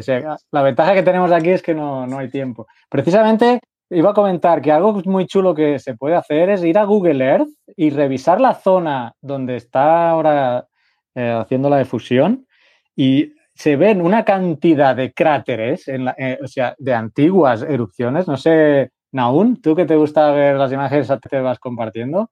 No sé si te has echado la tarea de meterte en la zona ahí en 3D, en Google Earth mismo, y es impresionante. Claro, es que eh, la cuestión es que son, son, islas volcánicas, ¿no? Y obviamente hay cráteres conservados y zonas mejor conservadas. Sí, sí. Y pero un montón. Pero claro, también tenemos que tener en cuenta, hay un problema que, que como que siempre son edificios monogenéticos, esos cráteres que han entrado en erupción una vez, ya no, entiendo que ya no van a volver a entrar en erupción, pero no vamos a volver a construir encima de los cráteres, ¿no? Aunque ya sepas que más o menos a lo mejor la lava no tiene por qué salir por ahí, o, sí. La verdad es que el tema de la planificación urbana en una isla, aunque antes yo lo, he comentado así un poco de broma con el tema de las inundaciones, en una isla volcánica es infinitamente más difícil, sobre todo cuando tiene sistemas de fisuras en toda la isla y te puede salir la lava por cualquier sitio. Entonces, yo creo que haga, lo, quizás lo más importante siempre que haya un mensaje claro, que la gente sepa qué tiene que hacer en caso de evacuación y que las autoridades estén coordinadas para que la cosa funcione y no haya ningún problema más. Obviamente, siempre que haya una erupción en tierra, y como uh, se ha comentado anteriormente, eh, la población ha aumentado muchísimo en los últimos 50 y 100 años. Al final, para que no pille a nadie una erupción volcánica, no digo la persona, para que no pille ninguna vivienda, eh, ninguna infraestructura o, nada, la erupción básicamente tiene que ser submarina, porque como sea subaérea, algo va a pillar. Entonces, lo, quizá lo más importante en este caso es que sepamos qué hacer en caso de, una erupción y que eso, que vayamos todos a una y que la gente entienda el mensaje claro y que, bueno, que, que, que, que, se, que, que sepa qué hacer, básicamente. Que no haya escenas de pánico, que, las, que se, sobre todo las personas con diversidad funcional o las personas con movilidad reducida se puedan evacuar, el ganado, en fin, todo lo que, todo lo que supone una evacuación, ¿no?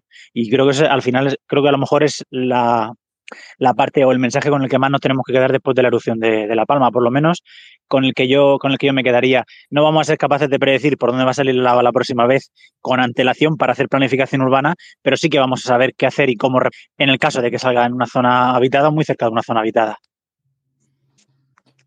Muy bien, si os parece, ya eh, tengo esperando aquí a varias personas. Le voy a dar, creo que está ya disponible eh, Álvaro González. Eh, hola, gracias por estar aquí escuchándonos. ¿Querías comentar alguna cosa? Hola, sí, bueno, felicitaros por esta iniciativa que habéis tenido, en primer lugar. Y bueno, quería comentar unas cosas, ya que he trabajado con temas de periodos de recurrencia, sobre todo en terremotos, pero bueno, se pueden analizar de manera similar con erupciones volcánicas acerca de que esto que preguntabais, ¿no? De cada cuánto tiempo hay una erupción volcánica en Canarias. Eh, tenéis que pensar que los registros históricos que hay se remontan hasta el siglo XV. La primera erupción tiene constancia histórica es de 1470. Mm, conforme uno va avanzando hacia atrás en el tiempo, eh, remontándose en crónicas documentales, pues aquello se vuelve, se, vuelve cada vez más fragmentario. Pasa con los terremotos, pasa con las erupciones o con los huracanes o con cualquier otro fenómeno catastrófico. A veces sí que se anotan en las crónicas, otras veces eh, pasan desapercibidos. En las Islas Canarias, por ejemplo, las erupciones submarinas, pues no tenemos constancia más que la del hierro, eh, porque las otras seguro que ha habido ¿no? en estos siglos, o casi seguro que ha habido alguna, pero ha sido muy difícil detectar. ¿no? Eh, en total ha habido con esta, si no me equivoco, 17 erupciones desde 1470 lo que haciendo pues, un cálculo sencillo arroja una erupción cada treinta y pocos años de media. Pero como comentabais, que también ocurre con las inundaciones o con otros fenómenos extremos, eh, no nos sirve del todo simplemente un valor medio, sino que hay una variabilidad muy grande. Eh, pensad que hay algunos casos, como por ejemplo una erupción que ha comentado, creo que ha sido Naún, en 92, que la vio Colón en Tenerife, eh, había habido en La Palma una erupción desde 1470 a 1492. Eh, eh, entonces, bueno, pues quizás esas dos erupciones fueron simultáneas, Sin embargo, luego ya la siguiente, pues pasa más de 90 años más tarde, que vuelve a ser después de esa de Tenerife que vio Colón en 1492, la siguiente ya es en La Palma en 1585. Entonces, aunque uno hable de un periodo medio de recurrencia de 32, una cosa así, contando esta última erupción incluso, pues eh, prácticamente simultáneos y otras que puede haber casi un siglo entre ellas. ¿no? Entonces, no sirve para hacer pronósticos eh, claros ah, de cuándo va a haber la siguiente erupción. Como decíais, no es que vaya a haber una cada un número fijo de años, por ejemplo, treinta y tantos, sino que, bueno, eso nos da simplemente un orden de magnitud de la actividad de este fenómeno en las islas y que, como digo, es un valor que hay erupciones que han podido ocurrir incluso en tierra y pasar desapercibidas porque las islas estaban poco pobladas y podían ocurrir esas erupciones en lugares remotos y ser breves y no causar, digamos, daños eh, que quedase constancia de ellos en documentos y también eh, no hay constancia de erupciones submarinas que si las ha habido, pues han pasado desapercibidas. Muy bien. Muchas gracias, Álvaro. Mm, vamos a pasarle la palabra a Eli, Eli Blaya. Eso era lo que, lo que quería comentaros. gracias. No, te agradecemos a ti el comentario, el aporte. Muchas gracias. Eli Blaya, creo que em, le he pasado el micro, no sé si lo recibió. Aquí va un poco débil la conexión. Si no, voy a ver también con Esteban, a ver quién se conecta primero. Esteban, creo que ya puedes hablar. Sí, sí, Esteban, ¿puedes comentar? ¿Tienes el lado? ¿Ahora? Ahora, ahora se te oye, dime. ¿Qué tal? Gracias, gracias por escucharnos. Es Esteban. Muchas gracias por crear estos espacios donde se difunde cultura de calidad. ¿eh? Muchas gracias. Mira, quería hacer una pregunta. No, a ti, por seguir. Sí, mira, yo soy de las Islas Canarias, eh, de la isla de Gran Canaria, y en, la isla de Lanzarote tenemos un parque nacional de Timanfaya. Eh, y en ese parque nacional hay una zona en la que eh, todavía hay actividad geotérmica. Y bueno, es conocido porque ahí hay una especie de atracción turística en la que se echa un cubo de agua y salta, sale un chorro de vapor. Lo que me parece tan curioso es que haya habido actividad eh, volcánica en tiempo después, como ha sido en La Palma, eh, en dos ocasiones últimamente, y al sur del Hierro y en Lanzarote, en el Parque Nacional de Timanfaya, siendo geométrica, eh, térmicamente activa, pues no haya habido más erupciones. Me parece curioso ¿no? que haya esa temperatura a, poco nivel del suelo, pero no haya habido más erupciones. Nada, esto es una pregunta para ustedes. Gracias. ¿eh? No, a ti Pues ahí, no sé, eh, Naún y Edu, Edu que está en La Palma. Yo creo que un poco el resumen sería el, el mismo contexto volcánico, ¿no? En que se encuentra toda, toda la zona. Pero no sé, Naún, ahí tú y Edu. Perdón, yo me he perdido la última parte de la pregunta porque estaba haciendo una cosa. Lo siento, perdón. Yo también. ¿Perdón, Naún? Que no he podido escuchar la pregunta completa. Ah, bueno, estaba comentando de una zona, Esteban, no sé, todavía eh, si puedes repetirla para, Edu y Naún. Sí, es el Parque Nacional de Timanfaya, que, que es eh, geotérmicamente activa y sin embargo eh, han pasado, yo no sé si más de 300 años que no ha habido una actividad vulcanológica en aquella zona y es curioso, habiendo tanta temperatura de la superficie, ¿no? Y esa es mi duda. Vale, gracias.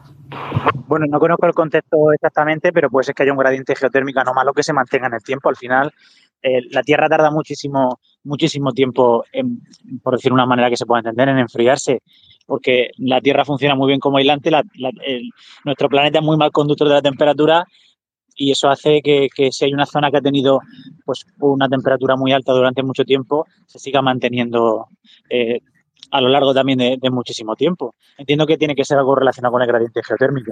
Eh, yo lo que sí te puedo decir es que la erupción del tema falla, creo que fueron, que me corrija Wikipedia si no, eh, cinco meses de erupción. Sé que mm, algo que comentaban que, a lo mejor podía tener que ver con el tema del calor residual y toda esta historia, pero no te sé decir en concreto porque el que te podría contestar de esto es Stavros. Sí, lamentablemente lo hemos tenido poco tiempo a Stavros porque si lo hubiéramos exprimido mucho más. Sí, eh, que por cierto, sepáis, se ha abierto otra boca, se está montando la de Dios ahora mismo en La Palma. O sea, se sí, se acaba de abrir otra boca. Es que está justo cuando estaba la pregunta, estaba mirando el, el, WhatsApp de tal. Se ha abierto otra boca y está saliendo también lava y parece un poco más fluida. Y bueno, la, la, ubicación exacta siempre en la misma área. Sí, por la misma área, es un poquito más al norte, por una zona que se llama Tacande. Han desalojado ya toda la gente y toda la historia, pero vamos, que es que lo estaba leyendo ahora y digo, joder. Bueno, como veis, esto. De hecho, es que hace poco tiempo que está en erupción. Es lo que comentábamos antes, es un fenómeno activo, es un fenómeno que está en funcionamiento. Y esta es una, es una situación que puede ser incluso esperable. Igual que pueden, eso, lo que comentábamos antes, desaparecer bocas eruptivas porque se taponan y se cubren de, tefra, por ejemplo, o ya no le más el más lava porque se ha enfriado, puede ocurrir que aparezca una nueva boca volcánica.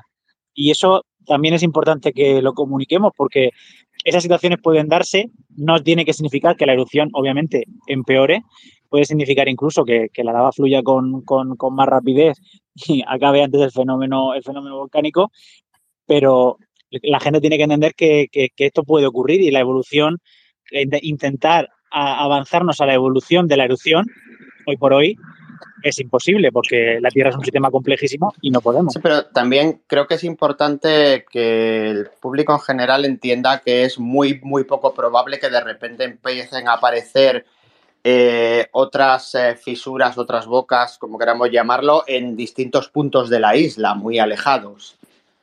Eh, porque a lo mejor podría ser que eso sea un, miedo que empiece a tener la gente, que de repente en otra parte a, yo qué sé, a 10, a 30 kilómetros, no, realmente no sé cuál es el, tamaño de la palma, pero que otro punto a 30 kilómetros de repente empiece a, en la otra punta de la isla, empiece a, a bueno, pues a hacer erupción. No sé si, bueno, a mí que me corrija Edu, pero esto en la sismicidad debería haberse reflejado si estuviera sí, por otro lado, en la isla. Si empezas a... Y de, momento no, no, se tiene eso. Eh, si, si, estuviese ascendiendo, bueno, a ver, el trémolo parece que ha bajado, sí, eso, eso lo puedo decir, que había bajado un poco, pero bueno, que es normal durante las erupciones, pero que si de repente empieza, si empezase a romper en otro sitio totalmente diferente, el terreno, ya, o sea, ahora mismo no tenemos terremotos porque el terreno ha fracturado, ha abierto una boca, y sale. Y lo que comentaban, ya puede ser por, porque se enfríe, en, aún, ¿no? Comentaba porque se enfríe, porque caiga tefra, porque encuentre un camino que está más fracturado y es más fácil salir, lo que sea. ¿Qué ocurre? Que si fuese en otro sitio totalmente diferente, muy, muy alejado, lo que comentaba, no sé quién lo ha comentado eh, ahora mismo, eh, a 20, 30 kilómetros, tendría que abrir el camino hasta allí. Y para abrir el camino hasta allí tendría que verse sismicidad o una deformación muy, muy pronunciada en alguno de los GPS de la zona. Claro, a eso me refiero, que creo que es importante explicar eso para que la gente no empiece a tener miedo y a pensar que, que va a empezar a salir nuevas fisuras en cualquier parte de la isla. Claro, claro. Esto, por ejemplo, está en la zona oeste, ¿no? Que sería la zona de los llanos, Tacanda y todo esto. No, es esperable que saliese algo en Santa Cruz de la Palma, que es al otro lado de la isla totalmente. O sea, en el este completo, lo que es la capital, ¿no? O sea, eso no, no, es, lo, no lo probable, a no ser que empecemos a ver una sismicidad recurrente otra vez, que vemos una deformación totalmente mmm, orientada de totalmente diferente, o sea, cambie totalmente la orientación de la deformación, pues se tendría que ir noreste. Y, y eso, ahora mismo, o sea, bueno, ahora mismo no, no, sé porque estoy aquí con vosotros y están mis compañeros de guardia, pero eh, no se está dando. Vas a dormir poco hoy. Ya, otra noche más que pero bueno, vamos a pasar a ver. Eh, eh, Verónica Manjón, ¿tienes el micro ahora? ¿Puedes hablar? Coméntanos, pregúntanos, a ver. ¿Sí? ¿Nos oyes? Arroba Verónica Manjón. No, no te oímos. Eh, en lo que arreglas el micro le paso la palabra a Jorge Martín. Creo que también él puede, ya estás habilitado. Jorge. Hola, hola. ¿Tienes el micro? Ahora, ahora. ahora. Tenías el micro hola, silenciado. Hola, sí, tenía el micro silenciado. ¿Cómo les va? Un saludo acá a Argentina. Este, de veras, no, no, no se nota. ¿No, ¿No, se nota que soy argentino? ¿Cómo no? Era una broma, era una broma. Dinos, dinos, gracias por Ahora sí. Bueno, eh, un saludo de acá. Eh, no, quería agregar algo con respecto a algo de teledetección que habían comentado un ratito, eh, que, que, te mandé eh, mensaje en privado, que tenemos de la NAS un Aqua Modi. El Aqua, bueno, es el nombre del satélite y el Modis es la herramienta, que es un electroradiómetro, vamos a llamarle, que lo que mide es, es un espectro de frecuencia de una longitud de onda de radio y eh, tomó la, foto de la erupción o una de las primeras eh, erupciones este, y, bueno, después no trascendió este, eh, de alguna manera más fotografías de eso. Lo que sí se puede seguir, ahí nombraron Google Earth, yo les recomendaría algunas herramientas más vinculadas a la NASA tipo EarthView, por ejemplo, o AirData, que son herramientas libres y que se registran y uno las puede ir siguiendo. Yo lo voy monitoreando. Y hay otro satélite que es del tipo meteorol meteorológico que también está midiendo la, eh, la densidad metro de eh, la nube de cenizas. ¿sí? Que eso me parece que incluso es más importante, de repente se va a ver una réplica o algún tipo de erupción eh, más. ¿Pero por qué? Porque después de esas tenemos la que se tapa y eso puede generar algún tipo de lluvia ácida, ¿sí? Entonces, hay... hay sí, para el hay tráfico una... aéreo, ¿no? Para el tráfico aéreo incluso estaban diciendo que podría afectar. Sí, sí, sí, puede afectar el tráfico aéreo por, por, la, por la altura de la nube. Eso no sé, no tengo ningún dato de la altura de la nube, a ver si se tomó. Este, lo voy a buscar. Yo tengo un dato, de, pero es de ayer, ahora con la nueva boca y todo, pero yo tengo que eh, estaba hasta 8, a 8.000 pies ayer, eh, estoy hablando de ayer 19. Y que Sí, hasta hoy- 3 kilómetros, hasta 3 kilómetros, que es la altura de crucero, no se vería afectado. Pero eso fue ayer. Hoy han, mencionado, hoy han mencionado dos o tres kilómetros, eh, unos dos kilómetros, que es, sensiblemente más bajo que, que la altura de los vuelos comerciales eh, regulares. Sí, que Pero creo que no está tan lejos de los vuelos internos y eso los que sois de Canarias lo sabréis bastante mejor. Claro. Este, y después habían comentado algo con respecto a, a la- a la dinámica tectónica, vamos a llamarla así. Nosotros acá en Latinoamérica tuvimos hace una semana muy, un terremoto muy grande en México, de 7.1 Richter, con 300 Cierto. réplicas. No sé si lo vieron. Sí, sí. Yo estoy en Centroamérica, no llegó la onda hasta aquí, pero sí, sí. No, no, Pero- la onda no, no, claramente no, la onda no llega, pero uno cuando trabaja en gestión de riesgo, yo estuve muchos años trabajando en gestión de riesgo hi- hidrográfico, en inundaciones, y eh, siempre hay que ver eh, los antecedentes para ver después qué es lo que va a pasar en otra parte del mundo con respecto al impacto, ¿no? Lógicamente la onda del, por supuesto que no, pero quizá el, el movimiento tectónico hace que esa subducción genere en el otro continente este, algún tipo de, evento. Y en este caso, no, no se puede relacionar directamente, pero quizás este, puede llegar a, verse afectado con algún otro movimiento de placa en la parte de vulcanología, ¿no? Digo, estoy pensando. Mm, bueno, eh, cuidado con estos temas, cuidado, porque es lo mismo que vincular la erupción presente con lo del Teide. Eh, claro, Ahí aún también nos puede hablar de un de magnitud 8 en no sé dónde, ya lo están vinculando con otro en otro lado y a veces hay que ir con cuidado ¿eh? con eso.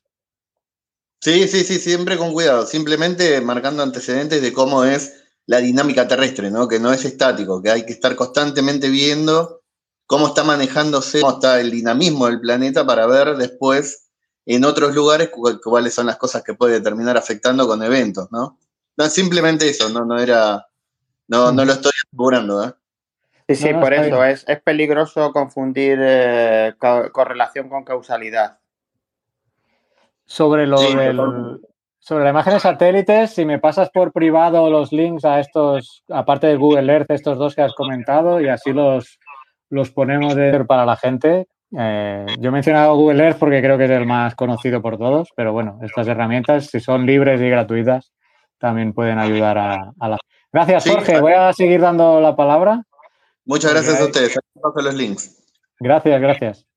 Eh, leonesa, no sé, Leonesa de en tierras, no sé qué, se me corta. Verónica Majón, te, estás habilitada para hablar. No sé, eh, no sé. Eh, pero si no, vamos con Sara. Sara, que estás aquí, una voz femenina. Sí, yo quería un poco comentar, según lo que ha contado Esteban, de que el Parque Nacional de allí de, Lanzarote eh, tienen géiseres y parece que no que, eh, que le resulta extraño, ¿no? Que eso no, no pegue un petardazo, por así decirlo. ¿Me vas a mencionar a Yellowstone? No, no me vayas a mencionar Yellowstone. No, no, no, yo me voy más cerquita. Vale, vale. Aquí ya La Mancha tenemos géiseres. Eh, en la zona de Granatura de Calatrava, en toda esta zona, eh, no hace mucho, en 2020 hubo un geyser, el último creo que ha sido, y cada poco aparecen geysers en la zona. Y esta zona, pues sí, es una zona volcánica, pero de volcanes muy, muy, muy antiguos. A ver, que haya geysers no quiere decir que vayan a despertar. Hay calor, eh, hay bolsas de gas y ya está, no, no, hay, no hay más. Así es. Por cierto, que tú tienes un blog que escribes de entornos naturales y tal, ¿no? Eh, sí, de hecho. Coméntanoslo. Sara, para los que no sepan, es colaboradora del podcast, creo que hasta Eh, hmm. Así que. Pues tengo el blog. Si queréis conocer un poquito los eh, volcanes que tenemos en el interior de la península, en el blog Viajando Conciencia, pues hablo un poco de ellos, porque a raíz de conoceros de Castilla-La los de la zona de Ciudad Real, me, nos estamos dedicando Mario y yo a conocer el resto de volcanes que hay por aquí por la península, que hay un montón. Y es fascinante, la verdad. Así que ya sabéis, viajandoconciencia.blog es el blog y, y espero un poco que os guste. Muy bien, no, seguro que sí. Y además haces, eh, la otra cosa que haces son modelos en 3D de lugares, ¿eh? Sí. Ahora mismo. Eh, ahí lo, en el propio blog te lo tienes eso también, enlaces a eso. Sí, eh, tengo uno de un videojuego que hice sobre el espacio, que tengo modelos de, pues de Venus, de Marte, de la Luna, pero ahora estoy trabajando porque hice en una de las entradas del blog de Cerro del Bú de Toledo, lo simulé, simulé cómo era el Cerro del Bú en la Edad del Bronce, porque ahí hay un yacimiento. Lo que pasa es que el resultado no me gustó, lo que hay publicado ahora mismo no me gusta cómo está y lo estoy rehaciendo desde cero. Eh, estoy, me están ayudando la gente de, Cota 667 de la Universidad de Castilla-La Mancha y en cuanto pueda lo, quiero sacar. En cuanto esté bien, ahora no está para publicar, pero en cuanto lo tenga quiero publicarlo. Oye, ¿y podría, se podría modelar esta eh, erupción o qué? Esta zona de, Sí, eh, con los sistemas de QGIS y tal se puede obtener el modelo 3D y una vez lo tienes ya puedes eh, sacarlo y puedes darle un poquito más de tono y de color con esas aplicaciones de modelado 3D. Mm, mira, ya te he dado trabajo. Vale, no sé si vas a comentar algo más, si no, pues nada. Nada más, solo, solo era comentar eso, que muchas veces esos geysers se pueden dar eso por bolsas de gas y por zona de alta temperatura, pero ya está. Vaya, perfecto. Pues gracias por, por pasarte por aquí. Nada, gracias a vosotros, que me lo estoy pasando fenomenal escuchándoos. Y nosotros también, que es el primer Spaces que hacemos y me está gustando, me está gustando. Vamos a pasarle a P. Pandora, a ver, creo que desde Chile, ¿puede ser? A ver si tienes el micrófono apagado. Sí, ahí. No sé. Ahora. Ahí está, muy bien. Hola, gracias por estar por Sí, acá. desde Chile, escuchando muy atenta, me ha encantado todo el espacio. Así que lo único que quería comentar y quizás destacar, no solo de este espacio, sino que de otros que han estado eh, generándose a raíz de este tema, de este fenómeno tan maravilloso, es la importancia de tener eh, geólogos, geógrafos, geofísicos, personas relacionadas con el tema, pero que conozcan muy bien el lugar, que no venga un extranjero a, a decirles qué es lo que puede pasar, ni a contarles qué es lo que puede ocurrir, sino que eh, personas que sean propias de la zona o que conozcan muy bien la zona y que ellos sean los que estén informando. A mí me ha encantado porque están ahí, son los que están monitoreando, no están llamando a, un geólogo, no sé, de Latinoamérica, de Francia, de Alemania, algún ente destacado en la geología, sino que están llamando a los que están en terreno. Y eso eh, yo lo valoro y lo quería destacar en este espacio. Perfecto. Sé de lo que hablas porque eh, antes comentaba que yo estoy en Centroamérica, precisamente en uno de los países que no hay, no había, porque este año es el primer año, estoy en El Salvador, primer año que se está dando la licenciatura en geología después de, no exagero, quizá 30 o 40 años. ¿Y qué pasaba? Que llegábamos, llegábamos, lo digo porque soy uno de los que llegó, eh, a formar a gente, pero cuando, si no se, se, aquí usan la palabra empoderar, si no empoderan bien a la gente local eh, y se forma bien, cuando los que han formado se van, eso se pierde.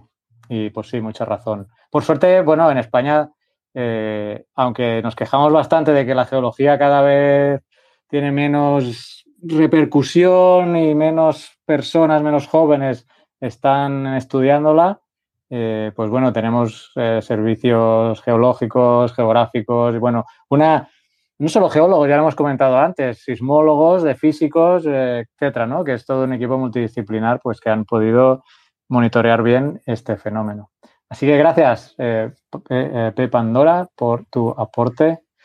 Y nada, hasta la. Síguenos en redes, a ver si hacemos y repetimos un Spaces en el futuro. Gracias a ustedes. Muy bien. Eh, Álvaro, me, no sé si me has vuelto a, a pedir la palabra. Eh, yo te voy a agregar como hablante. El que está ahora, a ver, César. Hola. César, creo que también puede hablar. Eh, Vamos con Álvaro. Sí, ¿habías pedido la palabra otra vez? Sí, ser? es que no sé muy bien si me habéis podido escuchar antes o no. Sí, sí, ¿Ah, sí? oído, Vale, sí. nada, entonces nada, gracias. Aquí cuando he terminado de hablar, sí. Justo me he quedado sin señal y pensaba que igual se había perdido para todos. Nada, Fer. Yo creo que se ha, se ha cortado un poco, pero cuando podamos descargar el audio entero, yo creo que habrá quedado ahí. Nada, nada. Pero si no, gracias, si quieres remarcar, sí. si quieres remarcar las dos ideas clave para que ahora se te oímos bien, porque a mí sí se me ha cortado un poco antes. No, bueno, las claves son que aunque podamos estimar un periodo de recurrencia medio de unos 32 años para las erupciones en todo Canarias, pero eso es un valor mínimo porque hay erupciones que seguramente no hay registro histórico de ellas porque ocurriesen en lugares remotos. Eh, antes de la llegada de los españoles, allí lo que había eran pues, los indígenas, los guanches, y no dejaron testimonio escrito, sino solo oral de alguna erupción. Y las erupciones submarinas tampoco las, eh, detectamos ¿no? hasta la erupción del hierro. Entonces, eh, bueno, esa cifra es un mínimo perdón, un máximo de 32 años, puede ser más corto, pero además hay periodos muy variables, ¿no? desde algunas erupciones prácticamente simultáneas en una isla o en otra hasta bueno, periodos de más de 90 años sin erupción. Esa es la idea principal. Ok. Gracias Álvaro. Venga, un abrazo y gracias a vosotros. Muy bien. Mm, vamos con. Eh, no sé si ya tienes eh, permiso para hablar. César Ramírez. Puedes, si quieres, tienes el, el micrófono desactivado. Conectando, dice. Si no, también está Alexanta, en lo que se conecta César. Alexantartic. Estás, creo que puedes hablar ya. Hola. Alexantartic. No, no te oímos. No sé. ¿Me oís los demás? A ver si soy yo el que se ha desconectado. Sí, sí, no, te oímos. Sí, sí, te oímos. Te oímos. Ah, bueno, es que a veces yo por mi conexión aquí también tiemblo a veces. Eh, bueno, ahora tengo la palabra dada a Alexantartic, eh, Leonesa, que veo que tampoco... Hola, Leonesa. Tengo nueva de Falconetti, vamos a agregarlo. Eti. Sí, hola. ¿Tienes el micro desactivado? Pues nada. Vamos a sacar algunas especies, ¿eh? ¿De qué, Carlas? no, no, estamos. Pues nada, Alexan Tarting, no te podemos oír. Si quieres, si quieres, envíalo por mensaje privado en Twitter y te lo leemos aquí. Falconetti, lo mismo, porque no nos oímos. Sí, y en lo que vamos. Ahora, ahora, Falconetti. Hola, ¿qué pasa, chicos? Gracias por el espacio. ¿Qué tal?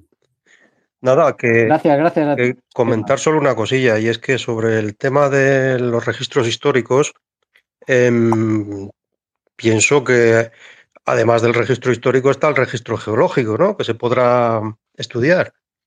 Y de ahí se podrían determinar eh, pues alguna cierta recurrencia, ¿no? Las erupciones o de la, de los, de la actividad volcánica que haya habido en las islas. Mm, como geólogo, pero no tengo ni idea de vulcanología, aunque la cursé en la carrera, pero la tengo más que olvidada.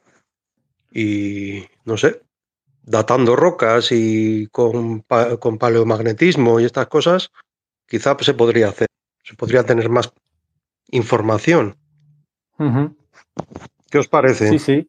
Eh, y seguro trabajos, ¿no? Eh, Edu se, ha desconectado, Edu, ¿no? Ya no lo veo. Eh, bueno, respondo yo si queréis. Bueno, vamos a ver, se puede, obviamente, con, con, dataciones radiométricas y para el magnetismo se pueden hacer muchas cosas, pero ¿y si una colada de lava ha quedado por debajo de la otra, por ejemplo, y puede quedar eh, oculta y no, y no podemos acceder a ella, o la erupción ha sido submarina, en esos casos seguimos perdiéndonos una gran cantidad de datos, ¿no?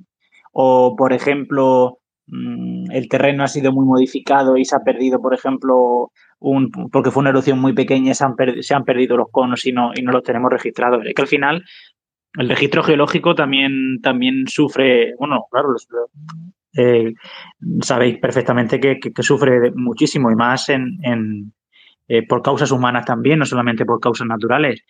Y a veces puede ser eso, que una superposición de coladas en, alguna zona pues haga desaparecer el registro de una colada anterior, por desgracia, y no, y no seamos capaces de reconocerla. Y eso creo que es muy importante también a la hora de intentar caracterizar la sismicidad, uy, la sismicidad, no, perdón, las erupciones pasadas. Imagino también que es importante los límites de, la datación, es decir, cuál es el límite superior e inferior porque a lo mejor puedes datar una serie de coladas, pero eh, si estamos hablando de un fenómeno que es de recursividad alta, eh, esa datación eh, te puede indicar que el fenómeno está sucediendo cada 50 años o cada 4.000 años, porque los márgenes de datación son muy superiores. Entonces tú ves una gran cantidad de coladas apiladas durante el último, digamos, millón de años pero no sabes realmente si todas han sucedido eh, muy, muy seguidas o no, eh, salvo que tengas algún medio de datación que te dé un, algo muy, muy, muy, muy exacto, tipo carbono 14. Y no creo, no sé si el carbono 14 en este caso es, un método bueno. No sé si me he explicado bien. Sí, sí, perfectamente. Y el carbono 14 no, no nos sirve porque necesitaríamos material orgánico Efectivamente, por eso. Y cualquier otro tiene unos rangos de, unos rangos de uso probablemente mucho más altos que lo que pretendemos eh, saber si queremos aplicarlo a un uso en, en, cuanto a planificación, entre comillas. Sí, sí, sí. Gracias. Además, viene, además vendría muy bien, por ejemplo, que registros típicos de, de iglesias o algo así, que en el año 1572, el 23 de abril, se sacó la Virgen en procesión para parar la erupción que había cerca. Eso ya te, ya te deja ya la fecha más que, más que establecida dentro de, un margen de días, básicamente. Así que utilizando todo, tanto los isótopos como el palemagnetismo y todas estas cosas, todos estos registros históricos, te pueden dejar una, una erupción perfectamente detallada en el tiempo con un margen de error muy pequeño. Claro, el problema es cuando no hay registros históricos, que es lo que te ancla. Entonces ya estás hablando de unos órdenes de magnitud que a nivel geológico eh, pueden ser interesantes, pero a nivel eh, de prevención y mitigación no te sirven, supongo. Así es. Aquí es cierto que el volcánico es más difícil encontrar restos orgánicos, pero aquí recuerdo en El Salvador estar buscando mm, restos de, de, árboles calcinados. ¿eh? Claro, pero estoy hablando de, erupción, de una erupción muy reciente. ¿eh?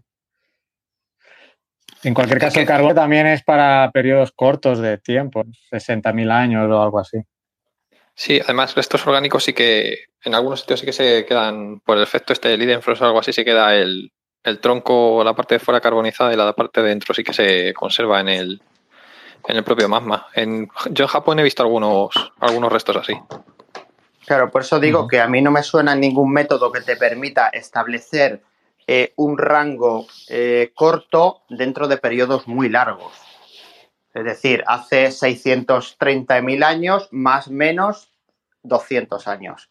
No, no conozco ningún, ningún sistema de datación que permita hacer eso. No, yo, tampoco. Claro, no, no, en eso, en eso tienes la razón, Mario. Obviamente, en periodos largos esa precisión no vas a poder tenerla nunca. El truco consiste, por ejemplo, en este caso, en usar el carbono 14 para datar colada. Yo sé que es difícil, pero algunas coladas se lavan gracias, se, perdón, se datan gracias al carbono 14 porque a veces atrapa restos vegetales y se han podido aprovechar. Pero claro, eso te da un registro muy corto, pero bueno, que a lo mejor siendo corto si son decenas de miles de años, nos puede servir también para hacernos una idea. El problema, yo creo, también radica en encontrar precisamente y en diferenciar las coladas diferentes y, luego, obviamente, encontrar cosas que nos permitan eh, usar para dar con carbono 14. Es, es, un problema, es un problema complejísimo, obviamente. Pero bueno, con el tiempo, poco a poco y con las cartografías mejores, se pueden ir diferenciando muchísimas cosas. Eh, y yo sondeos, Debe haber sondeos. Eh. Si estuviera Stavros, no, quizá nos podría decir, pero tiene sondeos hechos, no sé a qué profundidad, pero ahí debe cortar varias coladas. Eh, sobre los sondeos no tengo, no tengo ni idea. No, no sé si en, las islas volcánicas se, se, han hecho sondeos, como por ejemplo, sí que en la península sí que hay muchos sondeos, sobre todo relacionados con el tema de con el tema del petróleo, ¿no? Sobre todo en las cuencas en las cuencas neógenas, pero en las islas la verdad es que lo, desconozco ese tema por completo. Bueno, Falconetti, gracias por seguirnos. Eh, nada, a vosotros por crear el espacio. Mm, llevamos ya dos horas. Eh, vamos a dar estas últimas tres solicitudes que tenemos, contando a Alex Antártica, que no sé si va a poder hablar. A ver, un intento. Y si no, vamos a pasar también con vamos a ver que estoy con esto. Alex Antártica, última oportunidad, porque tienes la palabra, pero no sé, no te debe ir el micro, ¿no? Bueno, eh, si no con, eh, a ver, Sigma Onroids, Pazi, Sí, hola, ¿se me oye? hola, ¿qué tal? Sí, perfecto. Pues, pregunta, mi pregunta es un pelín, no sé, técnica, no sé si se sabe bien a ciencia cierta o no. Es si bajo la palma hay una cámara magmática propiamente dicho o simplemente una serie de diques y sills por donde ha ido ascendiendo el magma porque, eh, no sé, viendo los terremotos y cómo se han ido desplazando y tal, da la como de, como de que empezó todo, por así decirlo, a crujir de verdad, pues eso, a los 10, 12 kilómetros, ¿no? Más o menos, que es cuando se empieza a ver ahí una concentración de terremotos muy alta, como si es ahí donde empezase la, la corteza oceánica, ¿no? Y cómo en unos pocos días han ido ascendiendo súper rápido, todos esos kilómetros hasta producir la erupción. Y no sé, como si simplemente hubieran ascendido desde el manto, o sea, digamos, este magma, y hubiese atravesado la corteza oceánica en, estos pocos días. No sé qué, qué, pensáis o qué opináis.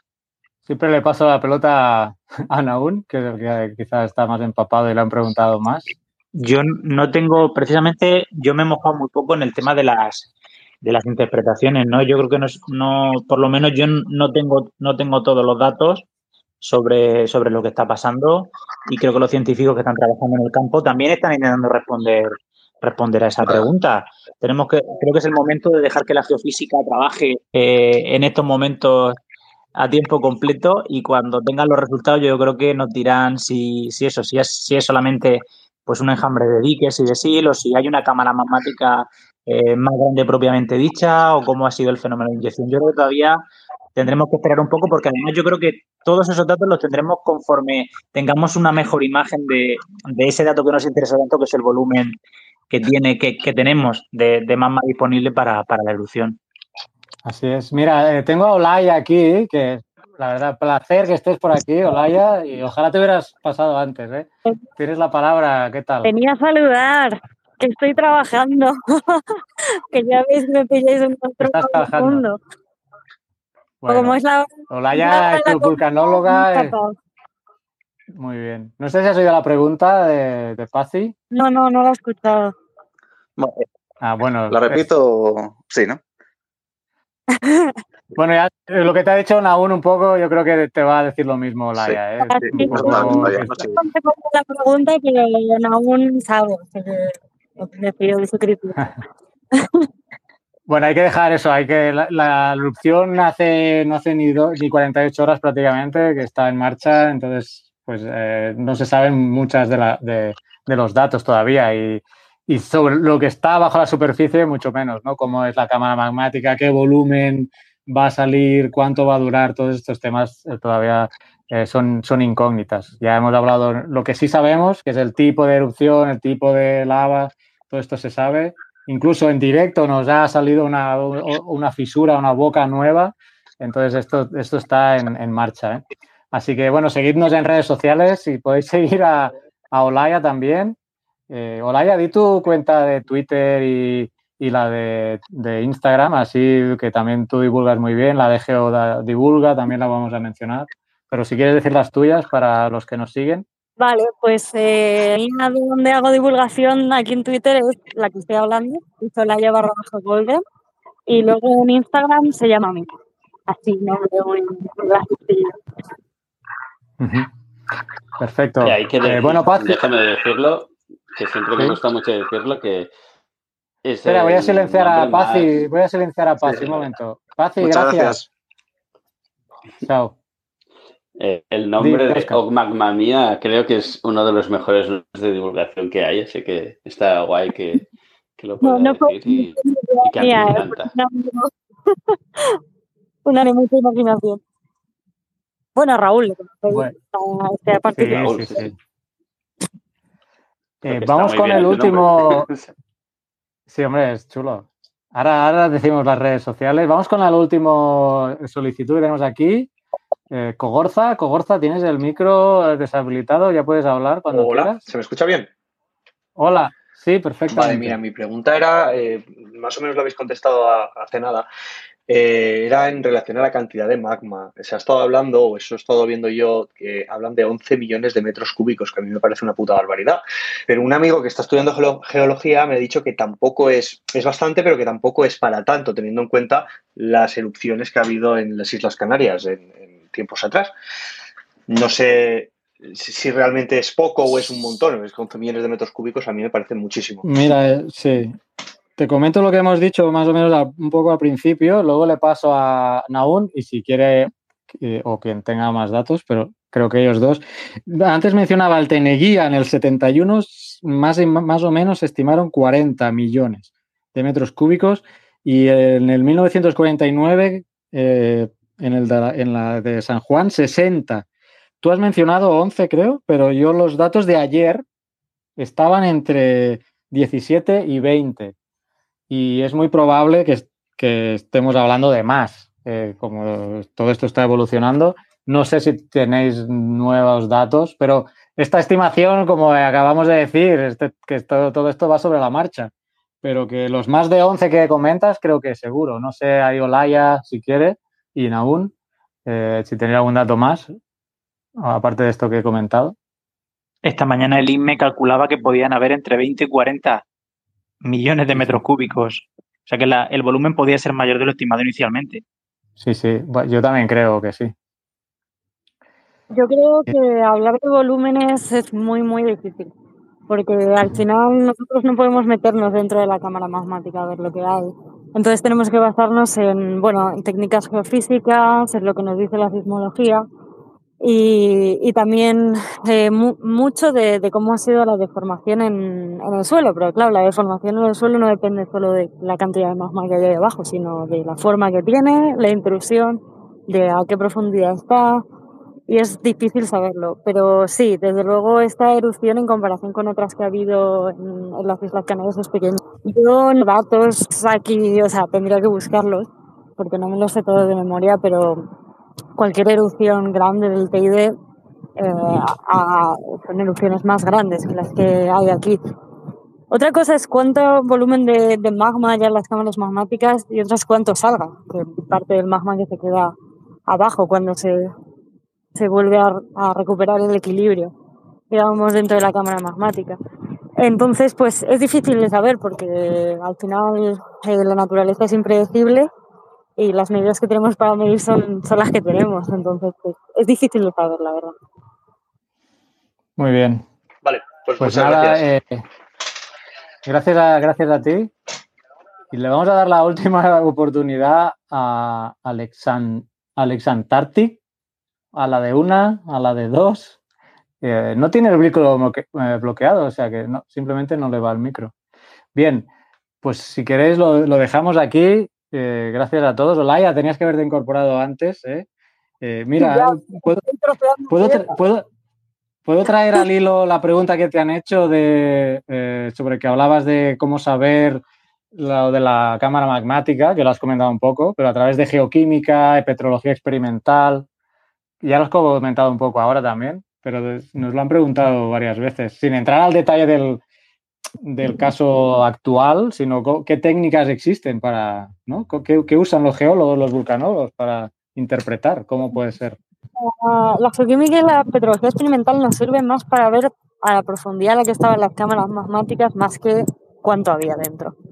Entonces, eso es lo que trabajamos, vamos, en lo que trabajo yo ahora, eh, analizando rocas de otras erupciones y, y ver qué se cocía, digamos, debajo del volcán, porque en función de, si lo sabemos de las erupciones pasadas, podemos saber lo que va a pasar en las erupciones futuras. Entonces, eso nos sirve para casos como este de La Palma, saber mejor cómo interpretar las señales del volcán para evaluar el riesgo y la población. Y, mm, y eso, pero la- lo que trabajo yo, la geoquímica, no, no te da tanta información sobre la cantidad de magma que hay. Eh, eso se suele ver, o sea, se puede aproximar con geofísica cuando somos capaces de detectar la- el tamaño de las cámaras magmáticas. Pero yo no trabajo en eso, así que tampoco puedo decir mucho. Vale, lo que sí recomendamos es que te sigan ¿eh? en, en redes sociales y, y nada, estamos en contacto. Ahora estás en Estados Unidos, ¿eh? así que eh, ¿cuándo- ¿hasta cuándo? Hasta el 1 de diciembre. Me ha pillado Ah, aquí. pues- Yo tengo la negra. Podría haber estado en los últimos dos años en tres erupciones y siempre, por algo, no, me pilla en el otro lado del mundo. Bueno, que- te, te va a entrar la de Yellowstone ahora, tranquila. Sí, que está Desde es que anunciamos eso, vaya, ¿no? Que- Muy bien, pues a ver, chicas, eh, wow, yo es el primer space que hacemos en Geocastaway. Hemos estado dos horas y quince, si no voy mal. Hemos, ahora mismo somos 163 personas todavía, debe ser 240, creo, o por ahí. Eh, wow, estoy alucinando. Gracias a todos los que nos habéis eh, seguido a través de este Spaces. Si ha quedado algo en el tintero, enviádnoslo pues por el Twitter, podéis preguntarnos ahí, si no, pues geocastaway.com Eh, ¿Qué más? Eh, había comentado antes, seguid a Olaya, ya lo he mencionado. Seguid a Geoda Divulga, eh, también importante, que es la comisión. A ver, Oscar, Olaya, creo que estáis ahí los dos, vosotros. Olaya está desconectado. Oscar, Naún creo que también está, es la comisión Naún también. de divulgación. Hay muchos. no, pero que estemos aquí. No, que esté... Yo estoy hasta en la sopa. Que estemos aquí, digo, que estemos ahora para hablar. no, se repite, ¿no? Que va, que va, que nos encanta que estés en todos los. Eh, sí, la Comisión de Divulgación de la Sociedad Geológica de, de, España. Que no vuelva a decir un nombre mal, que el otro día ya dije uno mal. Pero bueno, bueno Geoda eh, divulga, eh, déjalo ahí, déjalo ahí porque... Sí, que siempre la, siempre la lío yo. Eh, muchas gracias a Naún, porque, macho, el trabajo que haces de divulgación es que es impagable y también que colabores con Geocastaway eh, siempre que te lo pedimos. Así que gracias eternas, descansa, que sé que has tenido un día muy, muy duro, muy ajetreado y, no se, esto no se te acaba. Eh, así que muchas gracias, Naún.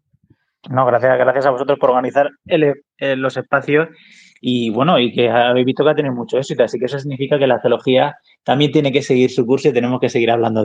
Sí, sí, seguro que repetiremos. Eh, Pedro no está y, Edu, muchas gracias a los dos que ya no están. A Stravos, el poquito tiempo que ha estado, pero eh, mirad el poquito tiempo que ha estado y todo lo que nos ha, podido explicar. Él está en campo y si lo hubiéramos, vamos a intentar si podemos hacer una entrevista más eh, calmada, así directamente con él por teléfono para, el podcast. Muchas gracias a ellos. Eh, Mario, Mario, nuestro Mario, gracias por pasarte por aquí. Un placer nuestro otro Mario, inoportuno, gracias también a ti por, tu, por esos spaces que tú también haces, así que tu labor también de difusión eh, también es, muy buena y, esperamos al próximo que organices. Gracias por librarme de hacer esta geoturra. pues nada, yo quería decir que con, con Mario se organizan lo que llamamos geoturras, ¿no? Que eh, son spaces que hacemos y que, o que hace él, más bien dicho, y que, y que hablamos de cosas de geología y que es muy interesante. Así que si de vez en cuando veis la etiqueta Geoturras por ahí, pues que sepáis que estamos preparando cosas y que se habla de geología. Ah, ok. Pues la intención es que esto se lo pueda de alguna forma, no sé cómo, descargar en MP3 y subirlo a nuestro podcast, así que quedará o debería quedar pues en formato podcast. Ya tengo que hablar con Twitter para ver cómo se hace eso de descargar los audios. Y gracias a todos, de verdad. Si ha habido alguien que no ha podido participar, pues lo siento mucho.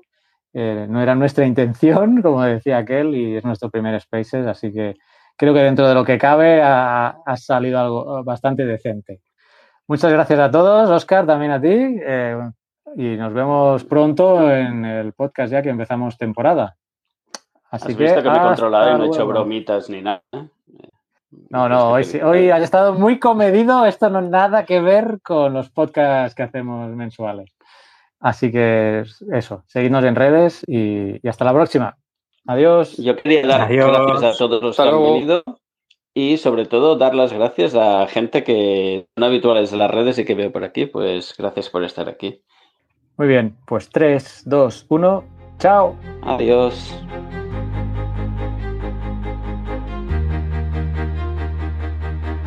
Envíanos tus comentarios, preguntas o sugerencias a geocastaway.gmail.com. Puedes escribirnos en nuestra web geocastaway.com. Búscanos en Facebook y en Twitter.